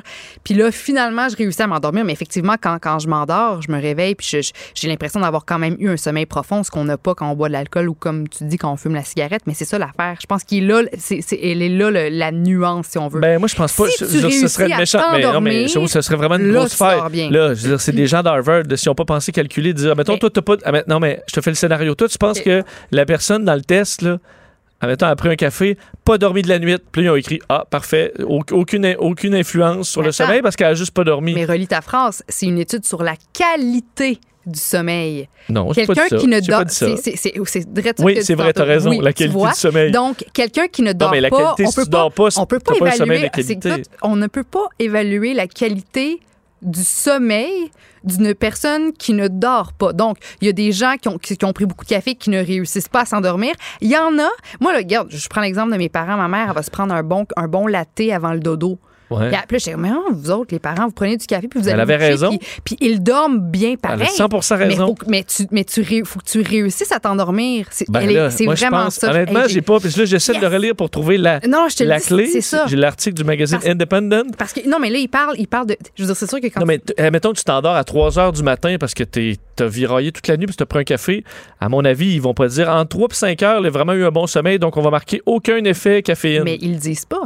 Ils ont, en fait, la- non, mais la phrase, l'autre phrase, je comprends que tu, tu t'as trouvé une bonne faille. oui, là, je, fais ma, je l'accorde. fais ma Vincent Non, avec mais toi. ce qu'on dit, nous avons, nous n'avons pas observé aucune association entre l'ingestion de caféine entre dans les 4 heures avant le lit et aucun des paramètres du sommeil. Mais, vo- mais le c'est ça. paramètre, il doit Ben, avoir aussi le temps que ça prend pour mais s'endormir. Je peux pas croire. Ben non, même Sinon, pas. Non, non, c'est dire, Les gens d'Harvard. Medical School, là, méchant tata. Non, mais tu sais à quel point les études, je veux dire, il y a plein de, il y a plein de nuances qui, qui peuvent être faites. Non, mais c'est pas de Quelqu'un- nuance, là, c'est complètement. Mais sur quel- sa- mais- L'étude, je la jette, là. Mais jette-la, jette. jette-la tout de suite. Parce que tu prends de l'alcool, tu t'endors en deux temps, trois mouvements, ça, on le sait bien. Puis pendant ton sommeil, tu dors pas bien, tu te réveilles, t'as chaud, t'as les yeux rouges, t'es es encore plus fatigué qu'au moment où tu t'es endormi. Mais avec le café, je veux dire, le café, c'est pas, pas nécessairement nocif pour, pour, le- pour le corps. Puis t'as pas, de, pas de problème pendant que tu dors, mais c'est juste que il faut que tu réussisses à t'endormir. Donc l'étude, Vincent, Bon. je suis convaincue, Non. a été faite sur ceux qui réussissent à s'endormir. Ben, on est. C'est terminé. Je t'accorde que tu as un très bon Mais point. c'est rare Je que vais- tu m'accordes. C'est rare que tu. Ben oui, mais que en fait. un petit peu, que je soulève un petit peu un point. Mais je vais là, aller euh, aux recherches. OK, fais ça. Puis je vais te revenir soit d'ici la fin de l'émission ou demain avec une confirmation ou pas de qui a raison euh, là-dessus. Je J'ai peux pas bon croire que ça a été qu'elle commence à calculer à partir de la personne s'endort, même si c'est à 4 heures du matin. là. Tu peux pas En calculer disant la. 100 entre 4 et 6, super qualité de sommeil. Mais- il a ronflé ça tout le long Vincent, tu peux parce qu'il n'avait pas dormi tu de la peux pas nuit. qualifier la qualité du sommeil chez quelqu'un qui dort pas. Ben oui. Donc, ils ont- ils dans leurs études, ils ont, ils ont bourré de nicotine, d'alcool ou de café des gens. Ceux qui se sont endormis, ben, c'est sur eux que les tests ont été faits. Puis, ils ont réalisé que pendant la, la- la période de sommeil profond, la personne qui s'était bourrée de café ben, vivait le rêve du sommeil, vivait un, un sommeil parfait. C'est sûr, il était rendu 8 heures le lendemain. Mais l'autre espèce de, de personne vraiment agitée qui a consommé trop de café, qui s'est pas endormie, ben c'est sûr qu'on va pas, il n'y a, y a aucune bonne qualité de sommeil là parce qu'elle dort pas. Ben, je vais, je vais aller aux recherches parce que je vais écrire à Dr. Christine Spadola. Madame Spadola, vous êtes mieux d'avoir des réponses. Mais moi de mon côté aussi, je vais, je vais, je vais entamer des petites recherches pour Parce que mon point. honnêtement, moi je trouvais, je trouvais, tu sais, je suis toujours au restaurant là. T'as le goût de prendre un, bon café après ton repas, des fois pour souper, avec ton dessert. tu sais, je prendrais un petit allongé là. euh, Mhm. Puis je le prends pas parce que euh, ou je prends euh, des caféinés là, mais tu sais, je le prends pas parce que je veux dormir. Mais là, ça me permettrait de le faire. Ben oui, mais si Alors, tu, je le souhaite. mais si tu réussis à t'endormir. OK, OK, on- je, vais, je vais aller aux recherches et je vous reviens. On va s'arrêter euh, ben, quelques secondes parce qu'on parle tennis dans 15 secondes. De, de 11 à 13. Avec Vincent Dessureau et Joanny Gontier. Eux, ils sont toujours sur leur X. Évidemment, l'événement euh, par excellence sportif présentement à Montréal, c'est euh, c'est la Coupe Rogers qui bat son plein. Puis déjà, euh, disons, l'int- l'intensité est arrivée assez de, assez de bonheur avec des confrontations entre ben, les, les favoris de la foule, entre autres des Canadiens. Évidemment, le favori de la foule, euh, Félix Auger à l'ISM. Mais pour en parler, parce que euh, il va y avoir des matchs excitants euh, dans les prochaines heures aussi. On rejoint tout de suite Jean-Philippe Bertrand de TVA Sport. Salut Jean-Philippe, Salut Vince, ça va bien? Ça va super bien. Bon, ben oui, t'es euh, bon. euh, hi- hier, ça a commencé quand même assez, euh, ben, tout ça assez rapidement l'intensité pour les pour, pour nos Canadiens parce que je veux revenir avant de voir ce qui va se passer aujourd'hui sur le le face à face hier entre Félix Auger, Aliasim et Vasek Pospisil qui bon, on les, les voit pas nécessairement sur le même niveau là. A eu quand même des difficultés dans les dans les dernières années. Finalement, ça a été quand même beaucoup beaucoup plus serré que prévu. Ben, on, on- on a des difficultés parce que, rappelons-le, il a subi une importante intervention chirurgicale au dos. Alors, euh, c'est un joueur euh, un peu plus âgé que Félix, donc euh, le corps est un petit peu plus hypothéqué. Hier, c'est un bon match auquel on a eu droit et j'ai trouvé la foule ici présente au stade GA très très bonne. On a été bons joueurs, on a encouragé les deux. C'est sûr qu'on avait un parti pris pour Félix parce que Félix est un gars du Québec, est un gars de Montréal. C'était pour lui une première participation en cinq de la Coupe Rogers chez lui. Alors, c'est sûr qu'on avait un parti pris pour, pour le gars de chez nous. Là. On aime beaucoup Vachek, mais il vient de, vient de Vancouver, vient de la Mhm. Colombie-Britannique. Mais on a encouragé les deux. Euh, Mais c'est le fun Félix, euh, euh, que, que tu dises ça parce que Pospisil, moi qui m'apparaît comme un, un joueur très sympathique, euh, qu'on ah, qu'on a quand même suivi, tu sais, qui a, une, qui a une- qui a une gueule sympathique justement, donc les gens n'étaient pas juste 100% à l'ISM encourager les deux côtés. là. Tout à fait. Puis euh, c'est un gars qui parle super bien français en plus. Il est tout le temps souriant, tout le temps gentil avec les médias. Alors les, gens le- les, gens l'apprécient, les gens l'aiment. Euh, je te dirais qu'il, euh, que Félix a été peut-être même un petit peu chanceux hier parce que euh, pendant un certain moment, c'est, euh, c'est Vachek qui dictait l'issue du match. Mais Vachek a un problème, il crampe à rien. Et euh, là, on était rendu, je pense le, le- le match a duré au-dessus de 2h20 minutes, là, rendu à, à la marque des deux heures. il a commencé à avoir des crampes dans les cuisses on a senti que son rythme ralentissait un petit peu parce que, euh, on va se dire la vérité, hier, Félix n'a pas disputé son meilleur match. J'ai senti, puis j'étais aux abords du terrain, alors j'étais à côté de, à côté de lui pour, euh, pour, pour la grande majorité de ses coups, là. Euh, beaucoup de retenue dans ses coups. Tu sais, quand tu as peur d'envoyer la balle à l'extérieur, quand, quand Mm. tu as peur d'envoyer la balle out, là, tu te retiens un petit peu, tu, tu joues un petit peu plus défensif, tu limites un petit peu la puissance dans tes coups. C'est- ce qu'on a vu hier de Félix Auger à l'ISM, mais il a été suffisamment bon pour l'emporter lors de la troisième manche au prix d'égalité. Alors, euh, il va reprendre l'action aujourd'hui lors du programme de soirée à compter de, de 18 heures sur les ondes de TVA Sport. Et encore une fois, ça va être un duel 100% canadien parce qu'il va affronter Milos Raonic, qui lui l'a emporté en deux manches la veille. Euh, il avait propulsé, je pense, c'est 16 as. Alors, euh, lorsque son service est, est à point, euh, ça fait de lui un adversaire extrêmement coriace. Mais c'est ça, parce que là, il- reste ici, ça a été quand même mardu contre Pospisil. Raonic, c'est quand même, ça va, être, ça va en être tout un. là. Ben exact. Mais, mais si, par exemple, Félix élève son jeu d'un cran comme il en est capable, là, on... écoute, on, on va se dire la vérité, là. Si Félix joue contre Milos la façon dont il a joué contre, contre Vachek, il va perdre. Si Félix est capable de jouer comme il en est capable, là, on va avoir un vrai bon duel et il pourrait, euh, il pourrait l'emporter. Mais euh, ça va être euh, certainement très excitant. Ça, c'est le premier match du, euh, du programme de, de fin de soirée. Les deux gars se sont affrontés une seule fois en carrière, c'était à Indian Wells. Et la victoire à cette époque-là était allée à, à Milos Raonic. Mais euh, Félix devait avoir euh, dans ces eaux-là à peu près 17 ans. Alors, il était peut-être un petit peu jeune pour, euh, pour battre Mais- à ce moment-là. Toi, qui connais beaucoup, beaucoup le, le- le- le sport, euh, puis au niveau plus psychologique, est-ce que ça change quelque chose pour. On a vu euh, Pospisil et, et, c'est des joueurs qui jouent ensemble là, en double. Euh, avec Raonic aussi, c'est une équipe qui tout le monde se connaît. c'est des amis à la limite. Il faut dire qu'effectivement, Félix Auger, était un enfant à un moment donné, donc ils doivent quand même avoir de l'affection pour lui et tout ça. Sur- Ouais. une, une fois qu'ils sont face à face, est-ce que ça, c'est complètement oublié, c'est un adversaire comme un autre, ou il y a quand même une camaraderie qui reste? C'est drôle, tu me poses la question, puis, puis j'en parlais tout à l'heure avec ma collègue Marie-Ève Pelletier, puis m'a de faire un- le lien avec euh, Raphaël Nadal, qu'on va voir un petit peu plus tard, euh, en fait, aujourd'hui, euh, dans, dans les prochaines minutes, là, sur le coup de... de, de- ben, en fait, il est présentement sur le terrain, là, il, il est entré sur le coup de 5. Alors, euh, Phoenix est tellement un bon gars, là, c'est un, c'est un joueur de tennis extraordinaire. Il a un talent extraordinaire, mais c'est un bon gars. Et des fois, j'ai peur qu'il n'ait pas en lui l'instinct du tueur. Tu sais, qu'il soit pas assez méchant, assez mine. Quand il affrontait Vachek hier, c'est son chum, c'est son ami, ils s'entendent bien. Des fois, j'ai l'impression qu'il qu'il pourrait avoir l'adversaire dans les câbles puis qui, qui se retiennent un peu pour ne pas l'humilier ou pour ne pas être, Mm. être méchant avec. Parlant de méchant, un qui est méchant, là, et, puis, pas à l'extérieur du terrain, mais sur le terrain, c'est c'est Raphaël Nadal. Et euh, il, va- il va disputer son match, il va entamer son match dans les prochains instants. Là. Lui, quand il rentre sur le terrain, là, tu sais, son, son surnom, c'est le taureau de Manacor. Là. Il fait peur, puis pas à peu près. Et il fait même peur aux journalistes que je suis. Je l'ai interviewé à plusieurs reprises. J'étais à Toronto avec lui l'année passée quand il a gagné. Si tu lui poses une question qu'il n'aime pas, là, il te regarde dans les yeux, puis il te fait sentir assez petit dans tes souvenirs. Ah ouais? Je peux te le dire, là. Sur le terrain, là, quand, quand il rentre sur le terrain, ça doit être tellement intimidant. Là. Tu sais, à l'époque, on parlait du regard de Maurice Richard, là, Ouais. l'espèce de regard de feu qui fait peur. là. Tu as le même type de regard de la part de Raphaël Nadal.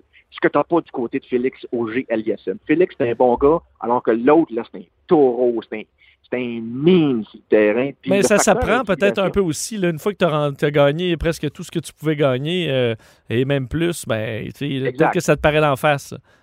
Exact. Mais tu sais, on dit, moi, j'ai toujours pensé que, que le tennis était la boxe des gentlemen. Et tu sais, à la boxe, là, quand on fait la fameuse pesée, là, les deux, ça- les deux boxeurs là, se regardent dans les yeux. Et il y a une guerre psychologique qu'on se lit lors de la pesée à la boxe, là, puis avant le combat, là, avant qu'on entende les, les- les hostilités. La chose est vraie également au tennis. Les deux gars, là, se- se- avant, avant de commencer le match, là, on se regarde dans les yeux. Puis, écoute, quand t'as Nadal qui a l'air fâché puis qui a l'air méchant, là, c'est sûr, c'est sûr, sûr, sûr que ça, joue contre toi. Puis, m'en aller plus loin que ça. Il y a deux ans, c'est moi qui avais euh, été le journaliste sur le terrain pour la victoire surprise de Denis Chapovalov contre Raphaël Nadal. C'était la deuxième journée de Raphaël Nadal à Montréal. La veille, j'avais fait l'entrevue avec, là, il m'a fait un regard là, déterminé, ce qu'on appelle en langage sportif un game face. Là. Il avait tellement l'air intimidant, là, puis moi, je ne suis pas son adversaire, là, je suis juste le gars qui pose la question avant le match. Le lendemain, contre Denis Chapovalov, il m'a fait un petit clin d'œil, il avait l'air smooth. J'étais comme, ah, on dirait que c'est pas le même Raphaël Nadal, c'est pas le même taureau que la veille. Et Chap- Chapovalov l'avait emporté ce- cette journée-là. Ah. Tu vois comme comment le, le côté psychologique, là, aussi banal que ça puisse paraître, à quel point le côté psychologique euh, est important dans le monde du tennis. Vraiment intéressant. Puis parlant de, de, de Chapeau-Valov, parce que lui aussi, euh, bon, a- arrive aujourd'hui et euh, son, son adversaire, est-ce que c'en est tout un? C'en est tout un. Nadal est la première, la première tête d'affiche ici à Montréal, première tête de série. Et l'adversaire de Chapovalov, Dominic Thiem, est la deuxième tête de série ici à Montréal. Un Autrichien qui vient de gagner un tournoi justement dans son pays, en Autriche. On dit justement que c'est le dauphin de, de Raphaël Nadal parce que c'est un spécialiste de la, de la terre battue, mais ce n'est pas un spécialiste du dur. Alors ça, ça pourrait jouer à l'avantage de, de Denis Chapovalov, qui euh, a gagné son match, comme tu le sais, euh, il y a deux jours mais avant ça, avait pris une pause de 33 jours. Il connaissait un, un début de saison difficile. Ça n'avait pas bien été pour lui à, à Wimbledon. Puis il avait besoin d'une pause mentale et physique. Depuis la victoire contre Nadal, justement, ici à Montréal en 2017, là, son affaire n'a pas arrêté de rouler. Ça roulait à 200 à l'heure. Les voyages, les matchs, les commanditaires, les apparitions publiques. Quand il a battu Nadal, il s'est littéralement mis sur la map, euh, carrément. Et depuis, euh, ça n'arrêtait pas et il avait besoin d'une pause. Alors, il n'a pas touché à la raquette, il n'est pas sauté sur un court de tennis pendant 33 jours. Il en a profité pour faire des activités que les adolescents normaux font, euh, font entre eux. Là. Fait qu'il a super avec ses chums, il est allé, euh, est jouer au poker avec ses peut-être même à la pêche. Je ne sais pas ce qu'il a fait exactement, mais il a complètement décroché. Et je pense que c'est un Denis euh, Chapovalov euh, revigoré auquel on aura droit, auquel on a eu droit il y a deux jours et auquel on aura droit également aujourd'hui. Puis euh, il aime ça, Montréal. Il aime la foule de Montréal. Et, il y a bien sûr le rat de, de l'exploit grandiose qu'il a accompli il y a deux ans contre Nadal. Alors, euh, je pense qu'on peut s'attendre à de belles choses euh, de la part de celui-ci également aujourd'hui, qui va être d'a- d'ailleurs sur le cours central là, et sur les ondes de TVA Sport à compter de 14 heures aujourd'hui. En terminant, euh, Jean- Jean-Philippe, la, la- la météo, puis on a eu le débat sur le toit là, à la- la- pour, protéger la Coupe Rogers dans les, les prochaines années, mais euh, ça il y a des risques d'orage ce soir. euh, Est-ce que ça, ça peut vraiment déstabiliser le tournoi? Puis je suppose les joueurs aussi, quand ils ont à attendre une heure ou revenir, ça doit quand même changer la donne? Complètement. Mais regarde, regarde ce qui s'est passé euh, hier soir dans le match de, de, de Nick Kyrgios euh, qui, qui était en action. Puis euh, malheureusement, la pluie est venue interrompre les activités pendant une bonne heure et demie. Mais lui, il pète Quand les plombs Kyrgios tout le temps, qu'il fasse beau ou pas. là. Ah, écoute. hier, je passais à Salut Bonjour, j'en ai parlé. Là, moi, je suis pas un fan. C'est un clown. Excuse-moi de dire ça de même. Là, Parce que là, hier, il chialait sur tout, même il était rendu ses serviettes, la couleur Hey, des serviettes. Il, il trouve plus. il- Écoute, il y avait des, il y a un commanditaire là, qui commandite les serviettes qu'on remet aux joueurs, là, un commanditaire que je, nomme- que je nommerai pas là. Mais tu sais, t'as un logo jaune et bleu dessus, là. Puis lui, ça faisait pas son affaire. Lui, il voulait des serviettes blanches uniformes. là. Alors, il a demandé aux gens du tournoi d'aller à quelque part dans les vestiaires trouver des serviettes blanches parce que lui, le jaune, ça le fatigue. Tu sais, et quand c'est rendu plus blanc, la couleur des serviettes, là, c'est, c'est rendu loin à tabarouette. Mais la vérité, c'est tu sais quoi? La vérité, c'est qu'il a gagné Washington la semaine dernière, là. Puis euh, les gars ont, ont- ont un, un- nombre de tournois auxquels ils sont obligés de participer. Puis il est fatigué de Washington, puis ça ne tentait pas de venir à Montréal. Alors aussi, du gars, on va faire des bouffonneries. Dans, dans ces exercices d'avant-match, lorsqu'on prépare les services, là, euh, lorsqu'on pratique les services, lui faisait des, des petites ballons, comme on dit en bon québécois. Là. Mais quel manque de respect. Imagine là, la petite famille là, qui est partie de, de, je sais pas moi, de, de l'Assomption, qui est partie, peut-être même du monde, sont partis de Chicoutimi, ils ont fait six heures de voiture euh, à coût de 200-300 pièces l'étiquette pour, pour permettre aux petits bonhommes de, de, de, de voir euh, les meilleurs joueurs au monde. Puis t'as le gars, euh, t'as le clown sur le terrain qui s'en va faire des, des, des affaires de même. Moi, je, je, je considère la chose comme un énorme manque de respect pour les partisans. Puis, euh, à, la limite, pour les adversaires aussi. Alors, il y a du monde qui l'aime, il y a du monde qui ne l'aime pas. Puis, euh, pas besoin de te dire que moi, j'appartiens à deuxième catégorie. Tu as choisi ton camp, je suis, je suis très d'accord. Euh, Jean-Philippe, on va écouter tout ça à TVA Sport euh, en souhaitant évidemment que la météo euh, tienne le coup et qu'on ait des matchs euh, excitants comme on a vu. Merci. Salut, mon Vince. Salut, bye. Bonne journée. Bye. Euh, Jean-Philippe euh, Bertrand de TVA Sport qui est au, euh, à la Coupe Rogers. Beaucoup de trucs intéressants, le disait Raphaël Nadal euh, aujourd'hui sur, sur le court. Denis Chapovalov et le fameux duel euh, Félix Auger Aliassim versus Miloš Raonic. Alors, ce sera quand même euh, toute une journée dans le monde du tennis à Montréal. Alors, ceux qui auront la chance d'être là sur place, parce que c'est excitant, en espérant encore là que la météo tienne le coup. Mais la bonne nouvelle, c'est que ce système nous apporte de l'air chaud en provenance. Ben non. Joanie vous fera pas la météo. Mais pour connaître la température des derniers sujets chauds, vous êtes au bon endroit. DES, de 11 à 13. On est de retour et on va parler euh, balado avec euh, Bastien Gagnon La France, notre chef réalisateur des balados et euh, passionné, il faut dire, euh, de l'art audio. Oui, monsieur. Salut Bastien. Salut. Hey, juste dire d'ailleurs, parce que le- notre balado, euh, Pourquoi Julie, là, le, le dernier épisode est en ligne. Tout à fait. Et encore une fois, Strikes Again, ça score fort. J'ai pas, j'ai pas vérifié ce matin, mais hier soir, quand je suis allé me coucher, il était 16e dans le palmarès. On va faire ça live dans le palmarès iTunes. Voir si ça monte ou ça descend. Ouais, ouais, ouais, ouais, ouais. Il y a, y un engouement assuré. Ah, il est numéro 15. Donc, oh, euh, on a gagné une place. la nuit porte conseil. Ouais. Euh, et ben ça, ça a été un bon. J'ai ben, hâte de l'écouter parce que je, suis rendu à jour. Ben, à part le, le dernier, là, mais je, je suis à jour. T'es à jour? bon stock, ouais. Oui, puis il y a de la, de la- de la- de consistance aussi dans le cinquième. Il y a une réflexion qui est. c'est- vraiment intéressant. Euh, j'ai commencé les, les balados sur l'espionnage de- du collègue Normand Lester. J'étais un peu en retard et je, je dévore ça aussi. Alors, il y a vraiment du, du bon stock. Gâtez-vous euh, pendant les longues routes là, de vacances, des fois, c'est, le, temps d'en profiter. Quand tu auras terminé la série sur l'espionnage Oui. de Normand Lester, tu ne jetteras plus tes poubelles de la même façon. Ah, je vais tout brûler. Tout brûler, puis je ferai plus confiance à aucun collègue. Au cas que vous joignez peut-être une taupe russe. Là. Elle a ramassé tous tes papiers pour le recyclage, entre guillemets. Oui, c'est ça. Dans les Russes envoient des belles femmes là, comme ça. Là, pour bon. Euh, Bastien, tu, euh, on parle d'argent aujourd'hui, de cash. Le cash. Écoutez, le cash. C'est une obsession, ça. hein? Le cash. Les Américains disent cash. J'ai fait un petit, euh, une petite recherche. Money, coins, banknotes. Ça, on le connaît. Dans le slang, j'ai trouvé ça beaucoup plus Oh, drôle. il doit avoir des bons. Là. Le hay. Hay, c'est le foin, oui, dans le got fond. some hay. Uh-huh. Les- Got some hay, babe. Oui. Ouais, ça fait un beau slang. Euh, les dead presidents. Oh, ok, c'est C'est bon. intéressant, On fait hein? référence au président sur les billets. Exactement. Les bucks, buckaroos, ça c'est une petite façon fancy de dire des bucks. Bacon, les long greens, j'ai bien aimé. Je vais Ah. peut-être utiliser ça, je trouve ça fancy. Les long greens. Give, give me some long greens, please. Les Français, c'est, je trouve ça moins sophistiqué. Ah, OK. des pépettes, Les pépettes. Oh, les... J'aime moins ça. du là. pognon, Bon, on connaît. Des patates, ça c'est drôle. Donne-moi des patates. Patates. Du flouze. Le flouze, ça je l'ai entendu Flouze. souvent dans des films très parigots, parisiens. Euh, des balles. Tu sais, Oh. genre, Ah putain, j'ai plus de balles, Ah, c'est blablabla. Bon, 500 balles. 500 balles, exactement. Au Québec, ce serait quoi, vous, vos, vos façons de dire euh, argent? Ouais. Ben, on dit du cash Ouais. aussi un peu. Du blé. Du blé. Du blé, du foin, foin. Euh, des bidous. Des bidous, c'est vrai? Euh, j'ai, bon, Des, des- des sous. des là. Avec sous. Ça, ça me- Ah, je vais aller chercher Des- sous. Des, des ça me- piastres. Des piastres, Des pinottes. du liquide. Du- du- ben oui, j'ai été payé des pinottes. Ah, ben, Ouais. c'est vrai. Bon, merci de me sauver. Fait que euh, on a notre slang de cash. Je pense qu'il pourrait y avoir une liste de plusieurs pages de toutes les façons d'appeler l'argent l'argent. Mais ce que je trouve intéressant, c'est que cette obsession-là, elle se traduit. C'est tellement important la quantité de, de, de, de balados, de séries balados sur ce qui traite d'argent. Mais il y a tellement de façons de traiter d'argent. Parce que, tu sais, si je vous dis ah, des cours de la bourse, des chiffres, etc., bof, c'est correct. Là, je peux googler ça en quelques, quelques secondes, puis je vais avoir des, des réponses. Mais des réflexions, des discussions autour de l'argent, du marketing, des jeunes entreprises, ça, c'est intéressant. Mais quand on dit argent dans le milieu du balado, présentement, ce qui est sur toutes les lèvres, c'est combien ça rapporte?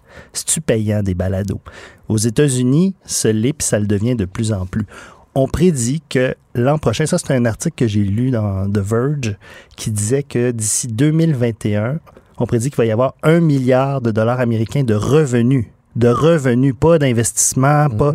C'est c'est énorme. Et c'est euh, une augmentation de 53 Ben, est-ce qu'un des avantages, parce qu'un des gros combats comme moi, euh, l'Internet, c'est que, tu sais, moi, les pubs là, sur, euh, tu sais, mettons, les influenceurs, là, pour être dans quelque chose qui est populaire, tu sais, je swipe à droite, puis tu sais, genre, je lis rien, là, je vois que tu vois que c'est une pub, puis tu passes. Mais, euh, par exemple, sur euh, les, la, la- Pourquoi Julie? J'ai entendu, il y a comme à un moment donné dans la balado, ça interrompt, ça te fait une, une publicité. Mais je veux dire, tu peux pas, là, t'es dans ta pleine balado, tu peux l'avancer, mais ça demande plus de manipulation. Alors, c'est une choix façon. de. Ben, t'as presque pas le choix. Alors, c'est une façon quand même intelligente de pouvoir placer de la publicité en disant ce sera écouté en grande majorité par les gens qui n'ont pas une facilité à les, passer. Et c'est une, une tendance très forte aux États-Unis qu'on applique tranquillement dans les balados francophones, c'est-à-dire de demander même à, à la limite à l'animateur du balado ou au journaliste d'intégrer la publicité de façon intelligente en disant j'ai besoin d'une pause. Avec toutes ces grosses enquêtes-là, je, suis sou- je suis souvent fatigué. Et j'ai découvert qu'avec les matelas, blablabla. ben oui, Ah! tu pars. Mais c'est Ah, correct oui. parce que reste qu'il faut, euh, je veux dire, il faut que les gens gagnent leur vie. Là, alors, euh, Et c'est moins- pas la pub, euh, des fois, il y en a pas beaucoup, mais si elle est bien ciblée, bien, euh, bien placée, euh, pourquoi pas? c'est moins agressant que, mettons, une, une pub de voiture ou de, je sais pas quoi, très, Mm. très custom. Comme, hey, le Monster formaté. Truck, là, ça part au milieu d'une affaire. Oui, il y en a qui commencent en disant bienvenue à tel ou tel balado. Ce balado est commandité par Exact. Volkswagen. Je sais pas trop. Ah, ok, Puis bon. après ça, t'en- t'enchaînes. Puis, ben, Nissan Gabriel. Exact. Pa- c'est- rapide, ça, ça énerve pas trop. Puis après ça, on embarque dans le contenu. C'est pas dérangeant. Puis comme tu dis, il faut, que- faut bien gagner sa vie. Puis dans le milieu francophone, c'est plus lent parce que le marché balado est moins développé au niveau pécunier. Par contre, ça s'en vient, puis il faut pas se surprendre d'en voir, comme par exemple dans le balado Pourquoi Julie, Mm. tranquillement pas vite, intégré.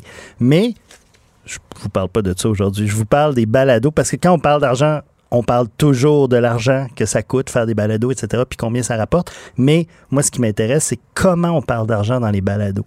Et c'est tellement euh, intéressant. Moi, je me suis intéressé d'abord à cette question-là via un podcast qui existe aux États-Unis, qui est fait par la radio publique américaine NPR depuis 2008. Là. Eh, Ça fait 11 ans que le balado existe.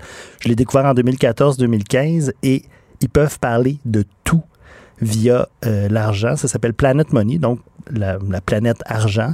Ils parlent de baseball, de chocolat. Mais le euh, fil conducteur, c'est l'argent. c'est toujours la lorgnette, la façon de regarder les choses. Tu sais, on pourrait faire la même chose, hein, parler de tout à travers les- la littérature et les livres. On pourrait faire. C'est, l'angle que tu choisis, mais tu sais, les Américains disent follow the money. Là, tu veux avoir une information, tu veux savoir comment ça marche, suivez l'argent. Ben, c'est un maudit beau filon pour comprendre l'univers dans lequel on vit présentement. Et dans Planet Money, je me rappelle un, un épisode qui m'avait complètement marqué pendant la montée de l'État islamique quelqu'un, un journaliste, avait mis la main sur un CD ou un, un CD-ROM contenant toute l'administration et euh, la gestion économique de l'État islamique.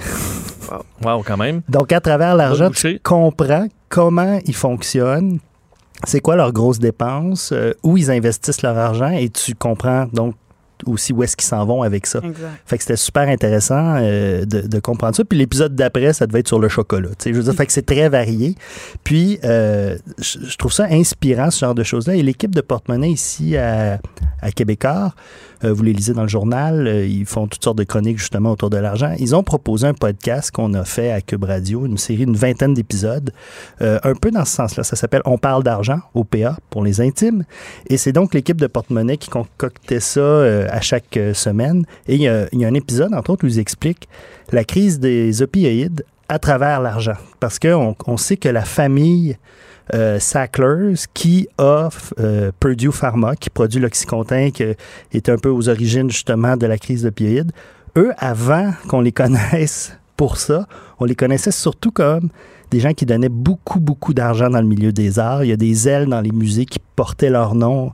Et c'est Ah, assez fascinant, oui, au Louvre, au Guggenheim. Et puis, euh, de retracer l'historique familial, économique des Sacklers, c'est très intéressant. On en écoute un extrait. Au départ, lorsqu'on parlait des Sacklers, on parlait pas vraiment de médicaments, de pilules ou autre chose. On parlait surtout de philanthropie artistique. Des musées à travers le monde, comme le Guggenheim, le Louvre, le Metropolitan Museum, j'y suis allé à New York, et il y a une aile Sackler où euh, il y a un temple, un joyau de l'Égypte ancienne, euh, le temple de Dendour qu'on retrouve là-bas et qui est dans l'aile Sackler. Euh, des universités prestigieuses comme Harvard, Oxford, euh, l'université d'Édimbourg portent la marque des Sackler et de leurs généreuses donations. Quand on se met à chercher la provenance de l'argent, c'est là que euh, les choses sont peut-être un peu moins jolies. Bon, c'est vraiment intéressant parce qu'ils ont toute une histoire, les, les Sackler, qui est plus. Ben, je veux pas, c'est plus sordide, disons. On va dire que c'est- et tu dis tout, ces, tout ce, ce drame-là et qui est en lien avec des belles tu sais, des ailes, avec des œuvres d'art incroyables. Mais cet argent-là euh, vient de, de, de, de vrais drames. là. C'est un petit peu à l'époque quand on a découvert que les beaux diamants qui, qui faisaient, qui ornaient les, les grandes soirées, les dames qui arrivaient ornées de diamants, c'est Blood Money, là, sais, ouais, Blood Diamond. Diamond, là. C'est assez, euh, c'est c'est un peu ça que ça fait. Puis je pense que à chaque fois qu'on gratte un peu dans ces choses-là, et c'est ce que les podcasts permettent de faire, gratter les bobos, aller chercher l'information plus en profondeur. Je, je suis un vendu, là. Tu Vous savez, je suis ici pour vous, vous, vous Non, mais ce qui est bien, c'est convertir. qu'admettons, quelqu'un qui a jamais entendu parler de cette famille-là puis de la crise des opioïdes, je veux dire, ça s'écoute très bien en cuisinant, puis à la fin, tu es au courant, là. Tu comprends très Exactement. bien. C'est ça qui est intéressant. J'ai fait mon lavage là-dessus. là, Euh, tu sais. oui, t'as appris euh, d'où venait la crise des opioïdes au- euh, en Amérique du Nord. C'est rendu que j'aime ça, faire le lavage, tu sais. Oui, t'as hâte, tu te dis, chérie, j'irai refaire le lavage un peu. Dans ma bulle. mon téléphone, je suis prêt. Euh, Il y a aussi, j- j'ai inclus dans tous ces balados euh, d'affaires, parce que iTunes a récemment euh, transformé, je vous en avais parlé au début de l'été, ils transformaient un peu leurs catégories, ils ajoutaient des nouvelles catégories, ils faisaient du ménage. Vous allez le voir dans votre palmarès euh, iTunes, vous pouvez aller voir les catégories. Tous les trucs liés au marketing, aux nouvelles pousses, à l'argent, l'économie, se retrouvent sous la rubrique affaires, parce qu'ils sont actifs depuis quelques jours maintenant, les nouvelles euh, catégories euh, iTunes. Et puis donc, le ménage a été fait, tout a été replacé. Et si vous allez sous affaires, vous allez trouver tout cet éventail-là. Puis, entre autres, l'angle marketing me fascine. Et il y a un podcast, en fait, c'est une émission de radio. Tu sais, des fois, je vous dis la différence entre les podcasts et la radio live. Dans ce cas-là, c'est une émission de radio de la CBC. Le gars est tellement intime, il a tellement une façon particulière d'apporter, d'amener les sujets que c'est un podcast en soi. Ça, ça se prête tout à fait bien. Puis y a, je sais pas combien, 3, 300, 400 épisodes. Plusieurs saisons derrière la cravate. C'est Terry O'Reilly, qui est un conférencier euh, canadien, qui, euh, à un moment donné, euh, c'est un ami qui il a lancé le défi. Il dit Tes conférences sont tellement bonnes, tu devrais faire un podcast avec. euh, ben, une émission de radio, en fait. Puis il dit ben, Moi, je suis un spécialiste de la pub, du marketing. Il dit Ouais, mais ça serait super. Il dit Qui va s'intéresser à ça? Puis le gars, il a dit La CBC. Tu- Tu parles de la radio où il n'y a pas de pub? Il dit oui, ça va Ouais. les intéresser. Et effectivement, ça roule depuis des années. Ça s'appelle Under the Influence. C'est vraiment très bon parce que tous les sujets, là, ça a évolué. Avant, c'était la pub, maintenant, c'est le marketing en général. Et puis, euh, ces sujets sont très variés. Et moi, il y a un épisode qui m'a complètement euh, happé, celui sur les marques zombies. Si je vous dis ça, est-ce que ça vous dit quelque chose, des marques zombies? Non. Ce sont des marques qui ont été très, très connues dans les années 50, 60, 70 ou même 80, ça peut être plus récent, là, et qui ont arrêté à un moment donné d'être euh, produites. Par exemple, euh, la Beatles. À un moment donné, elle a arrêté. Puis elle est revenue. Hmm. Donc, euh, tu sais, le, le Walkman de Sony a fait un retour récemment. Euh, y, il y a beaucoup de marques comme ça qui, à cause des tendances, à cause des modes, on, on arrête de les produire. Ils ont une, une heure de gloire extraordinaire, là, tu sais, euh, le grill crime, là. Vous savez ce qu'on se mettait dans les cheveux, là, dans les années 50. Le là? grill crime? Ouais, c'est... C'est de la graisse euh, Ouais. d'auto? Ex- ben, un peu, là, tu sais, dans- on disait tout le temps que les gars arrivaient avec leur peigne, euh, ils ouvraient leur gros char, ils se prenaient la graisse, puis ils se mettaient ça dans les cheveux, là. Ben, on voit, là, le sac banane est à mode. Là. Donc, on voit qu'il y a bien des compagnies qui reviennent. euh, Exactement. Fait qu'ils appellent ça, un, comment dire, une, une marque zombie. Alors, on va l'écouter, puis je vais, euh, je vais vous expliquer en gros ce qu'il dit pour ceux qui parlent pas anglais, mais c'est assez court, c'est assez punché, et il a une super diction. Même si ton anglais est un peu défaillant, lui, tu vas le comprendre. Getting a new product off the ground and achieving national awareness is one of the most expensive aspects of marketing. It doesn't just take millions and millions of dollars, it takes years and years of marketing. That's why some zombie brands have so much appeal. They come with built in awareness, and in many cases, years of affection that can still be tapped, saving a marketer untold millions. Donc, ce qui est cher, c'est de faire connaître ta marque, de la bâtir de zéro. Tu sais, quand ils disent partir from scratch, là, partir de zéro, ça, là, c'est du temps, de l'énergie, beaucoup d'argent pour euh, les compagnies. Tout ce travail-là est fait souvent avec des, des marques très connues, comme par exemple euh, Polaroid. Polaroid, tout le monde connaît ça, puis ça a arrêté de fonctionner pendant plusieurs années. Et là, qu'est-ce qui se passe depuis 2, 3, 4 ans?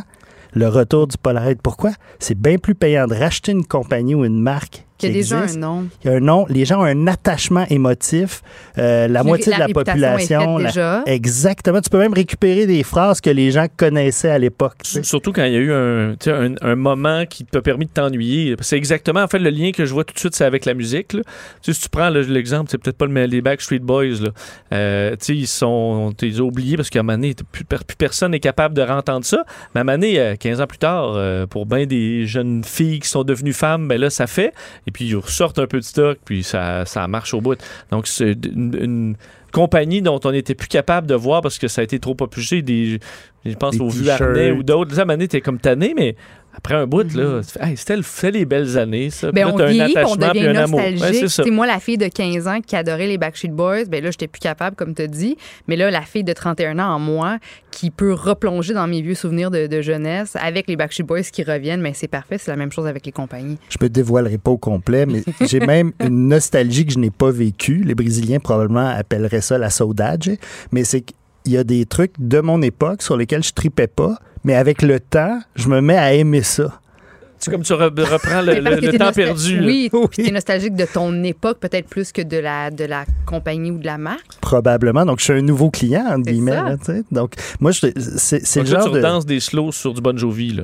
Parce que dans le temps, t'es comme, Ah, vraiment pas bon. Moi, je. Je te l'ai dit, Vincent, je me dévoilerai ça, pas. Donc, euh, Under the Influence, vraiment, là, puis vous avez vu son anglais, il, il- puis une voix, le gars, là, comme extraordinaire. Ouais, ben c'est vrai que. Ouais. Fait que moi, je vous les recommande. C'est mes recommandations pour entrer dans l'univers de l'argent via les podcasts. Donc, Mm. Under the Influence, produit par la CBC. On parle d'argent ici à Cube Radio. Et puis, Planet Money de NPR aux États-Unis. Puis ça vous donnera le. Si vous êtes en vacances, là, puis ça vous a coûté cher, ben là, de parler d'argent, ça va vous euh, donner le goût d'aller travailler À défaut, à à la rentrée. à défaut d'en d'en avoir, on en parle. Ben, euh, euh, Bastien, vraiment toujours un plaisir de te recevoir. C'est la semaine prochaine, c'est notre dernière. Fait que, Déjà. Avez-vous des demandes spéciales? je sais pas. Moi, j'ai envie de dire, suis ton cœur, OK? On va te Donc, des de. podcasts romantiques. Podcast. Pourquoi pas? Moi, je que j'allais dire contenu pour adultes. Donc là, on, on est ailleurs. Ah, Non, mais, je pensais peut-être, je vais regarder Ouais. aussi ce qui s'en vient comme euh, des, des podcasts liés au- à l'actualité puis aux nouvelles parce que on se replonge, la saison arrive, la rentrée, etc. Ça peut être une bonne façon de se Ben. tenir informé de ce qui s'en vient. Mario Dumont revient bientôt. faut que Vincent soit prêt, là. Euh, oui, oui, il faut que j'achète mes fournitures scolaires aussi pour la, pour la rentrée parce que j'ai plus. Tu vois, Joanie pourrait tout le temps ses marqueurs parce que j'en ai plus. Là, alors, il faut que je passe au, au- au magasin. Pas de vacances, là, toi, là. là. Euh, ben, j'ai le 2 septembre. Eh boy, C'est comme tout le monde. Ouais, comme tout le monde. C'est ça, c'est là. C'est mieux de pas manquer ma journée. C'est mieux d'être le fun. Il est mieux de pas mouiller cette journée-là, je vais te dire. Euh, Bastien, merci. À la semaine prochaine. Ici, pas de contrôle C, contrôle V. On laisse les autres se copier entre eux. Jusqu'à 13.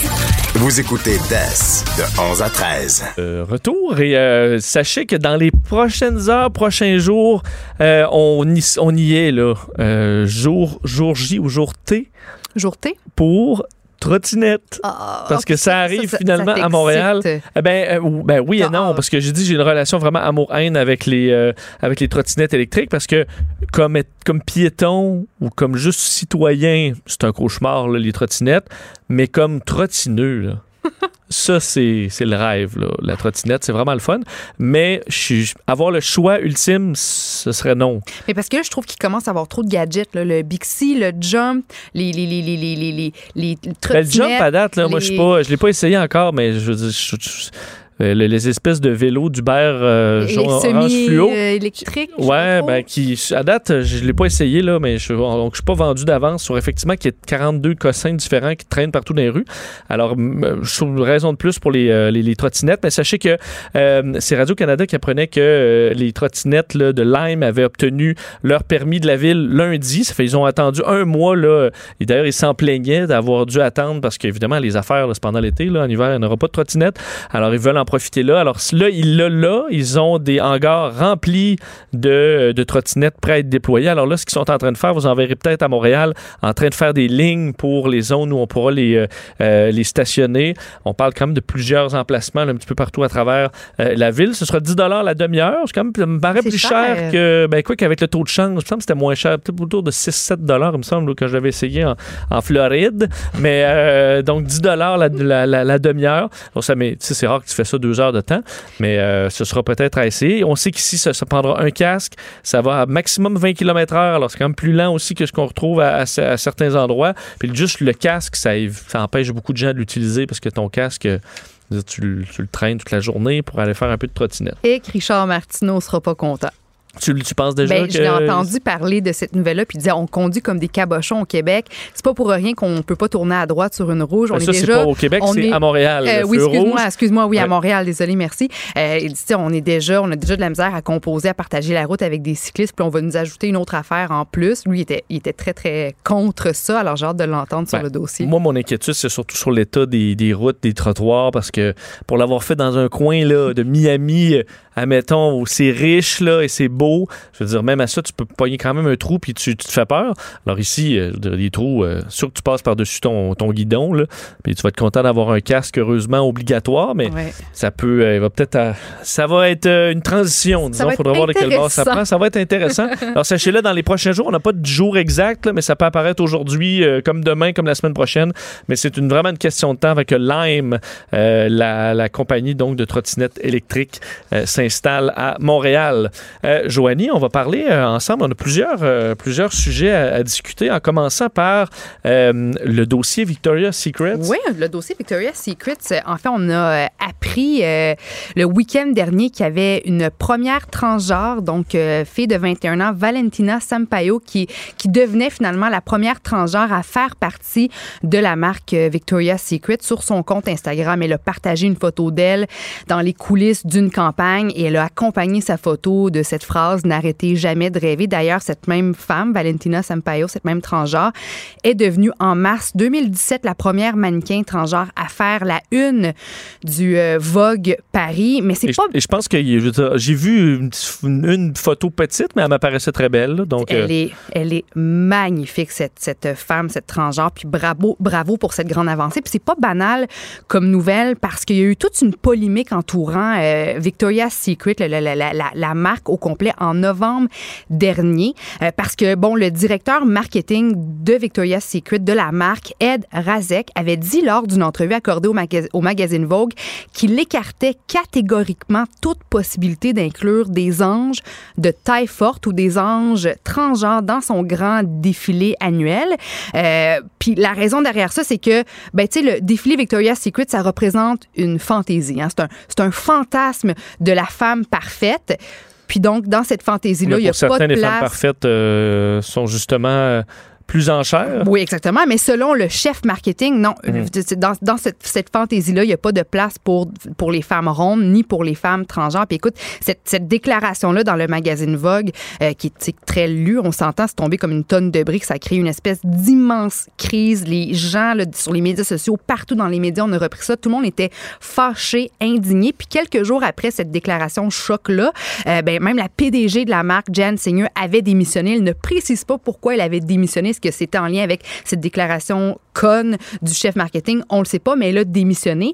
Depuis, on a changé, on a embauché un nouveau, euh, un nouveau PDG et c'est sous sa charge que la première transgenre, euh, Valentina Sampaio, a été, euh, a été embauchée. Puis là, on a appris hier, tu vois, que Ed Razek, le chef marketing qui avait dit qu'il n'y avait pas de place pour les transgenres, ben, il a décidé de prendre sa retraite. Il a décidé de démissionner, ce qui est, à mon sens, une très, très bonne nouvelle. Pendant 15 ans, c'est lui, M. Razek, qui choisissait les filles qui marchaient sur euh, la passerelle pendant le mythique défilé euh, Victoria's Secret. Puis c'est un perso- personnage vraiment controversé parce qu'il défendait le, le airbrush, la homogénéisation de l'image de la femme en sous-vêtements, donc de la femme maigre à la limite parce qu'il y a plein de Ben, mannequins. en fait, je trouve que c'est mal défendu parce que s'il avait dit, ben nous, on, on- on- visuellement, là, on veut une continuité, puis on a un modèle. Puis nous, c'est notre modèle Victoria's Secret, c'est ça qu'on prend, puis c'est tout. euh, Puis c'est pas. euh, Mais c'est parce qu'il commence à dire que nous, ce qu'on veut, c'est euh, vraiment l'idéal de beauté. oui. Mais là, c'est là que tu t'en, là, tu t'en- commences à t'enfarger pas mal parce que l'idéal de beauté, là, l'idéal à lui, là, euh, l'idéal à moi, à toi, c'est, c'est pas nécessairement la même chose. Donc, je pense qu'il aurait quand même pu dire une compagnie a peut-être. Tu dis, nous, on veut présenter ça.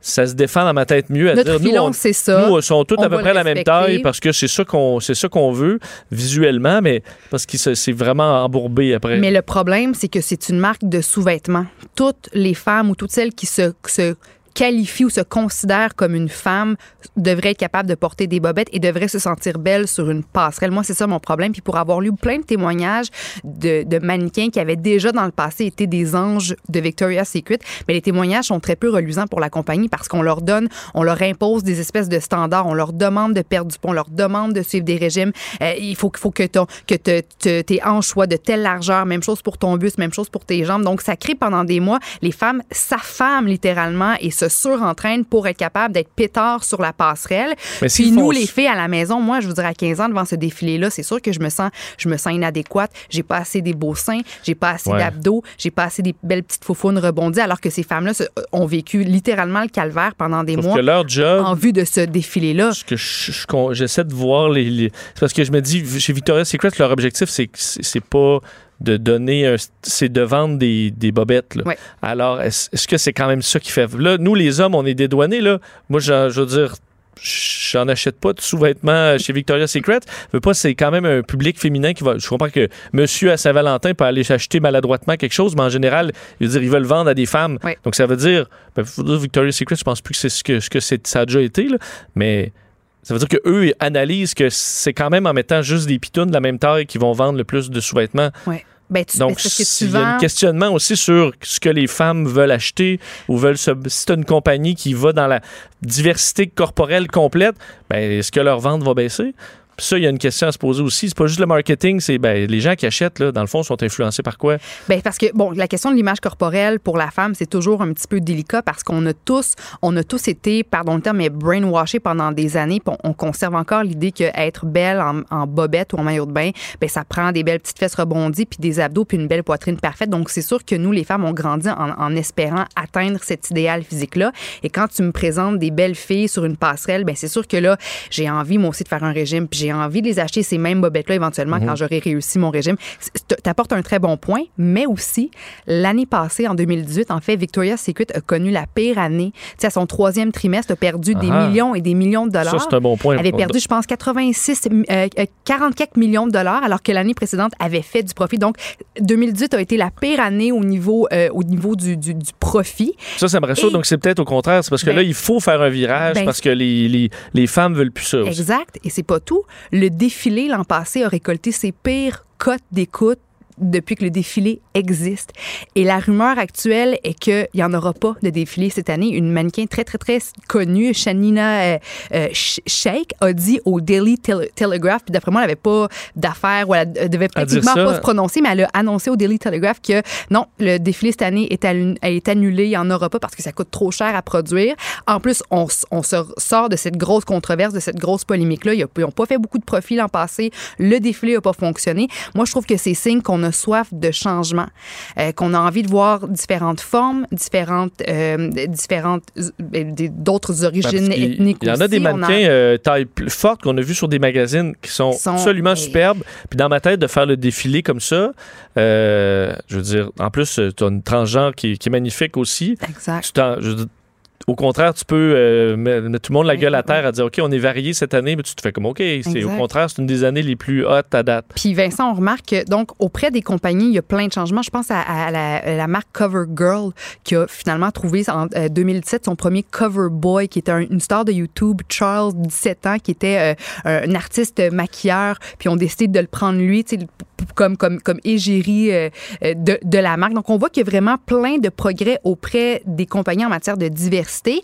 mais c'est auprès de certains gouvernements où on traîne la patte, où on traîne de la patte. Puis là, je te parle de, de bon d'une affaire qui m'a vraiment fait réagir hier. Coca-Cola vient de lancer une campagne pro-LGBT en Hongrie. Ok, c'est en lien avec le festival de musique Siget, là, pardonnez mon hongrois, le qui commence aujourd'hui, mais le parti politique conservateur du pays, appelé le Fidesz, peu importe, le Parti conservateur du pays, euh, qui s'oppose en plus au mariage gay, est vraiment pas content de cette offensive publicitaire de, Co- de Coca-Cola. Et sur les médias sociaux, ce parti-là conservateur appelle au boycott de la marque. En ce moment, du côté de Budapest, ben, les publicités de Coca-Cola exposent des, des couples homosexuels qui partagent la même bouteille de Coke. Euh, le thème, c'est Love Revolution, qui est aussi le slogan du, du gros festival de musique qui débute aujourd'hui.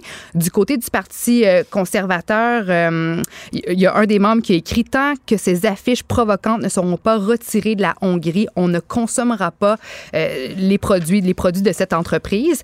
Et Coca-Cola a répondu à CNN lundi, puis ils ont dit que non, eux autres, on s'en sacre de ce que pense le Parti conservateur de la Hongrie. Nous, on est, on va se battre et on est pour la diversité, l'inclusion et l'égalité. Et ce qui m'a fait euh, un peu vomir dans ma bouche, c'est que en ce moment, il y a une pétition en ligne qui a déjà reçu plus de 30 000 signatures pour demander au gouvernement de- d'enlever effectivement ces affiches-là qui sont pro, euh, pro diver- diversité.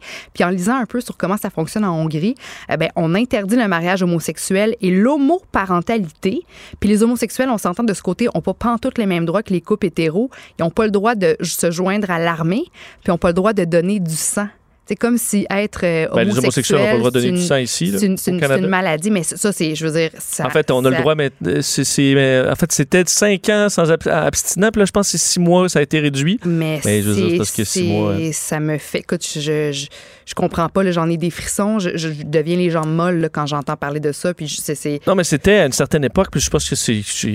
Bon, j'ai pas vu de statistiques, mais on a vu que c'est dépassé. Quand les- le- le- lors des. euh, lorsqu'on donne du sang, eux autres, ils, ils font pas le test sur chaque, chaque euh, poche de sang. Ils vont faire comme un bac, là. Disons, ils vont brasser plein de. Et de sorte qu'après ça, ils font le test là-dessus. C'est-à-dire que une. euh, si c'est contaminé, tu perds beaucoup de sang parce que tu te retrouves à avoir testé une. une- alors, le but, c'est d'avoir le moins de rejets du genre et dans le à une certaine époque, la communauté homosexuelle était plus touchée Le sida, par le sida. Alors, on avait exclu cette communauté-là. Mais à mon avis, c'est.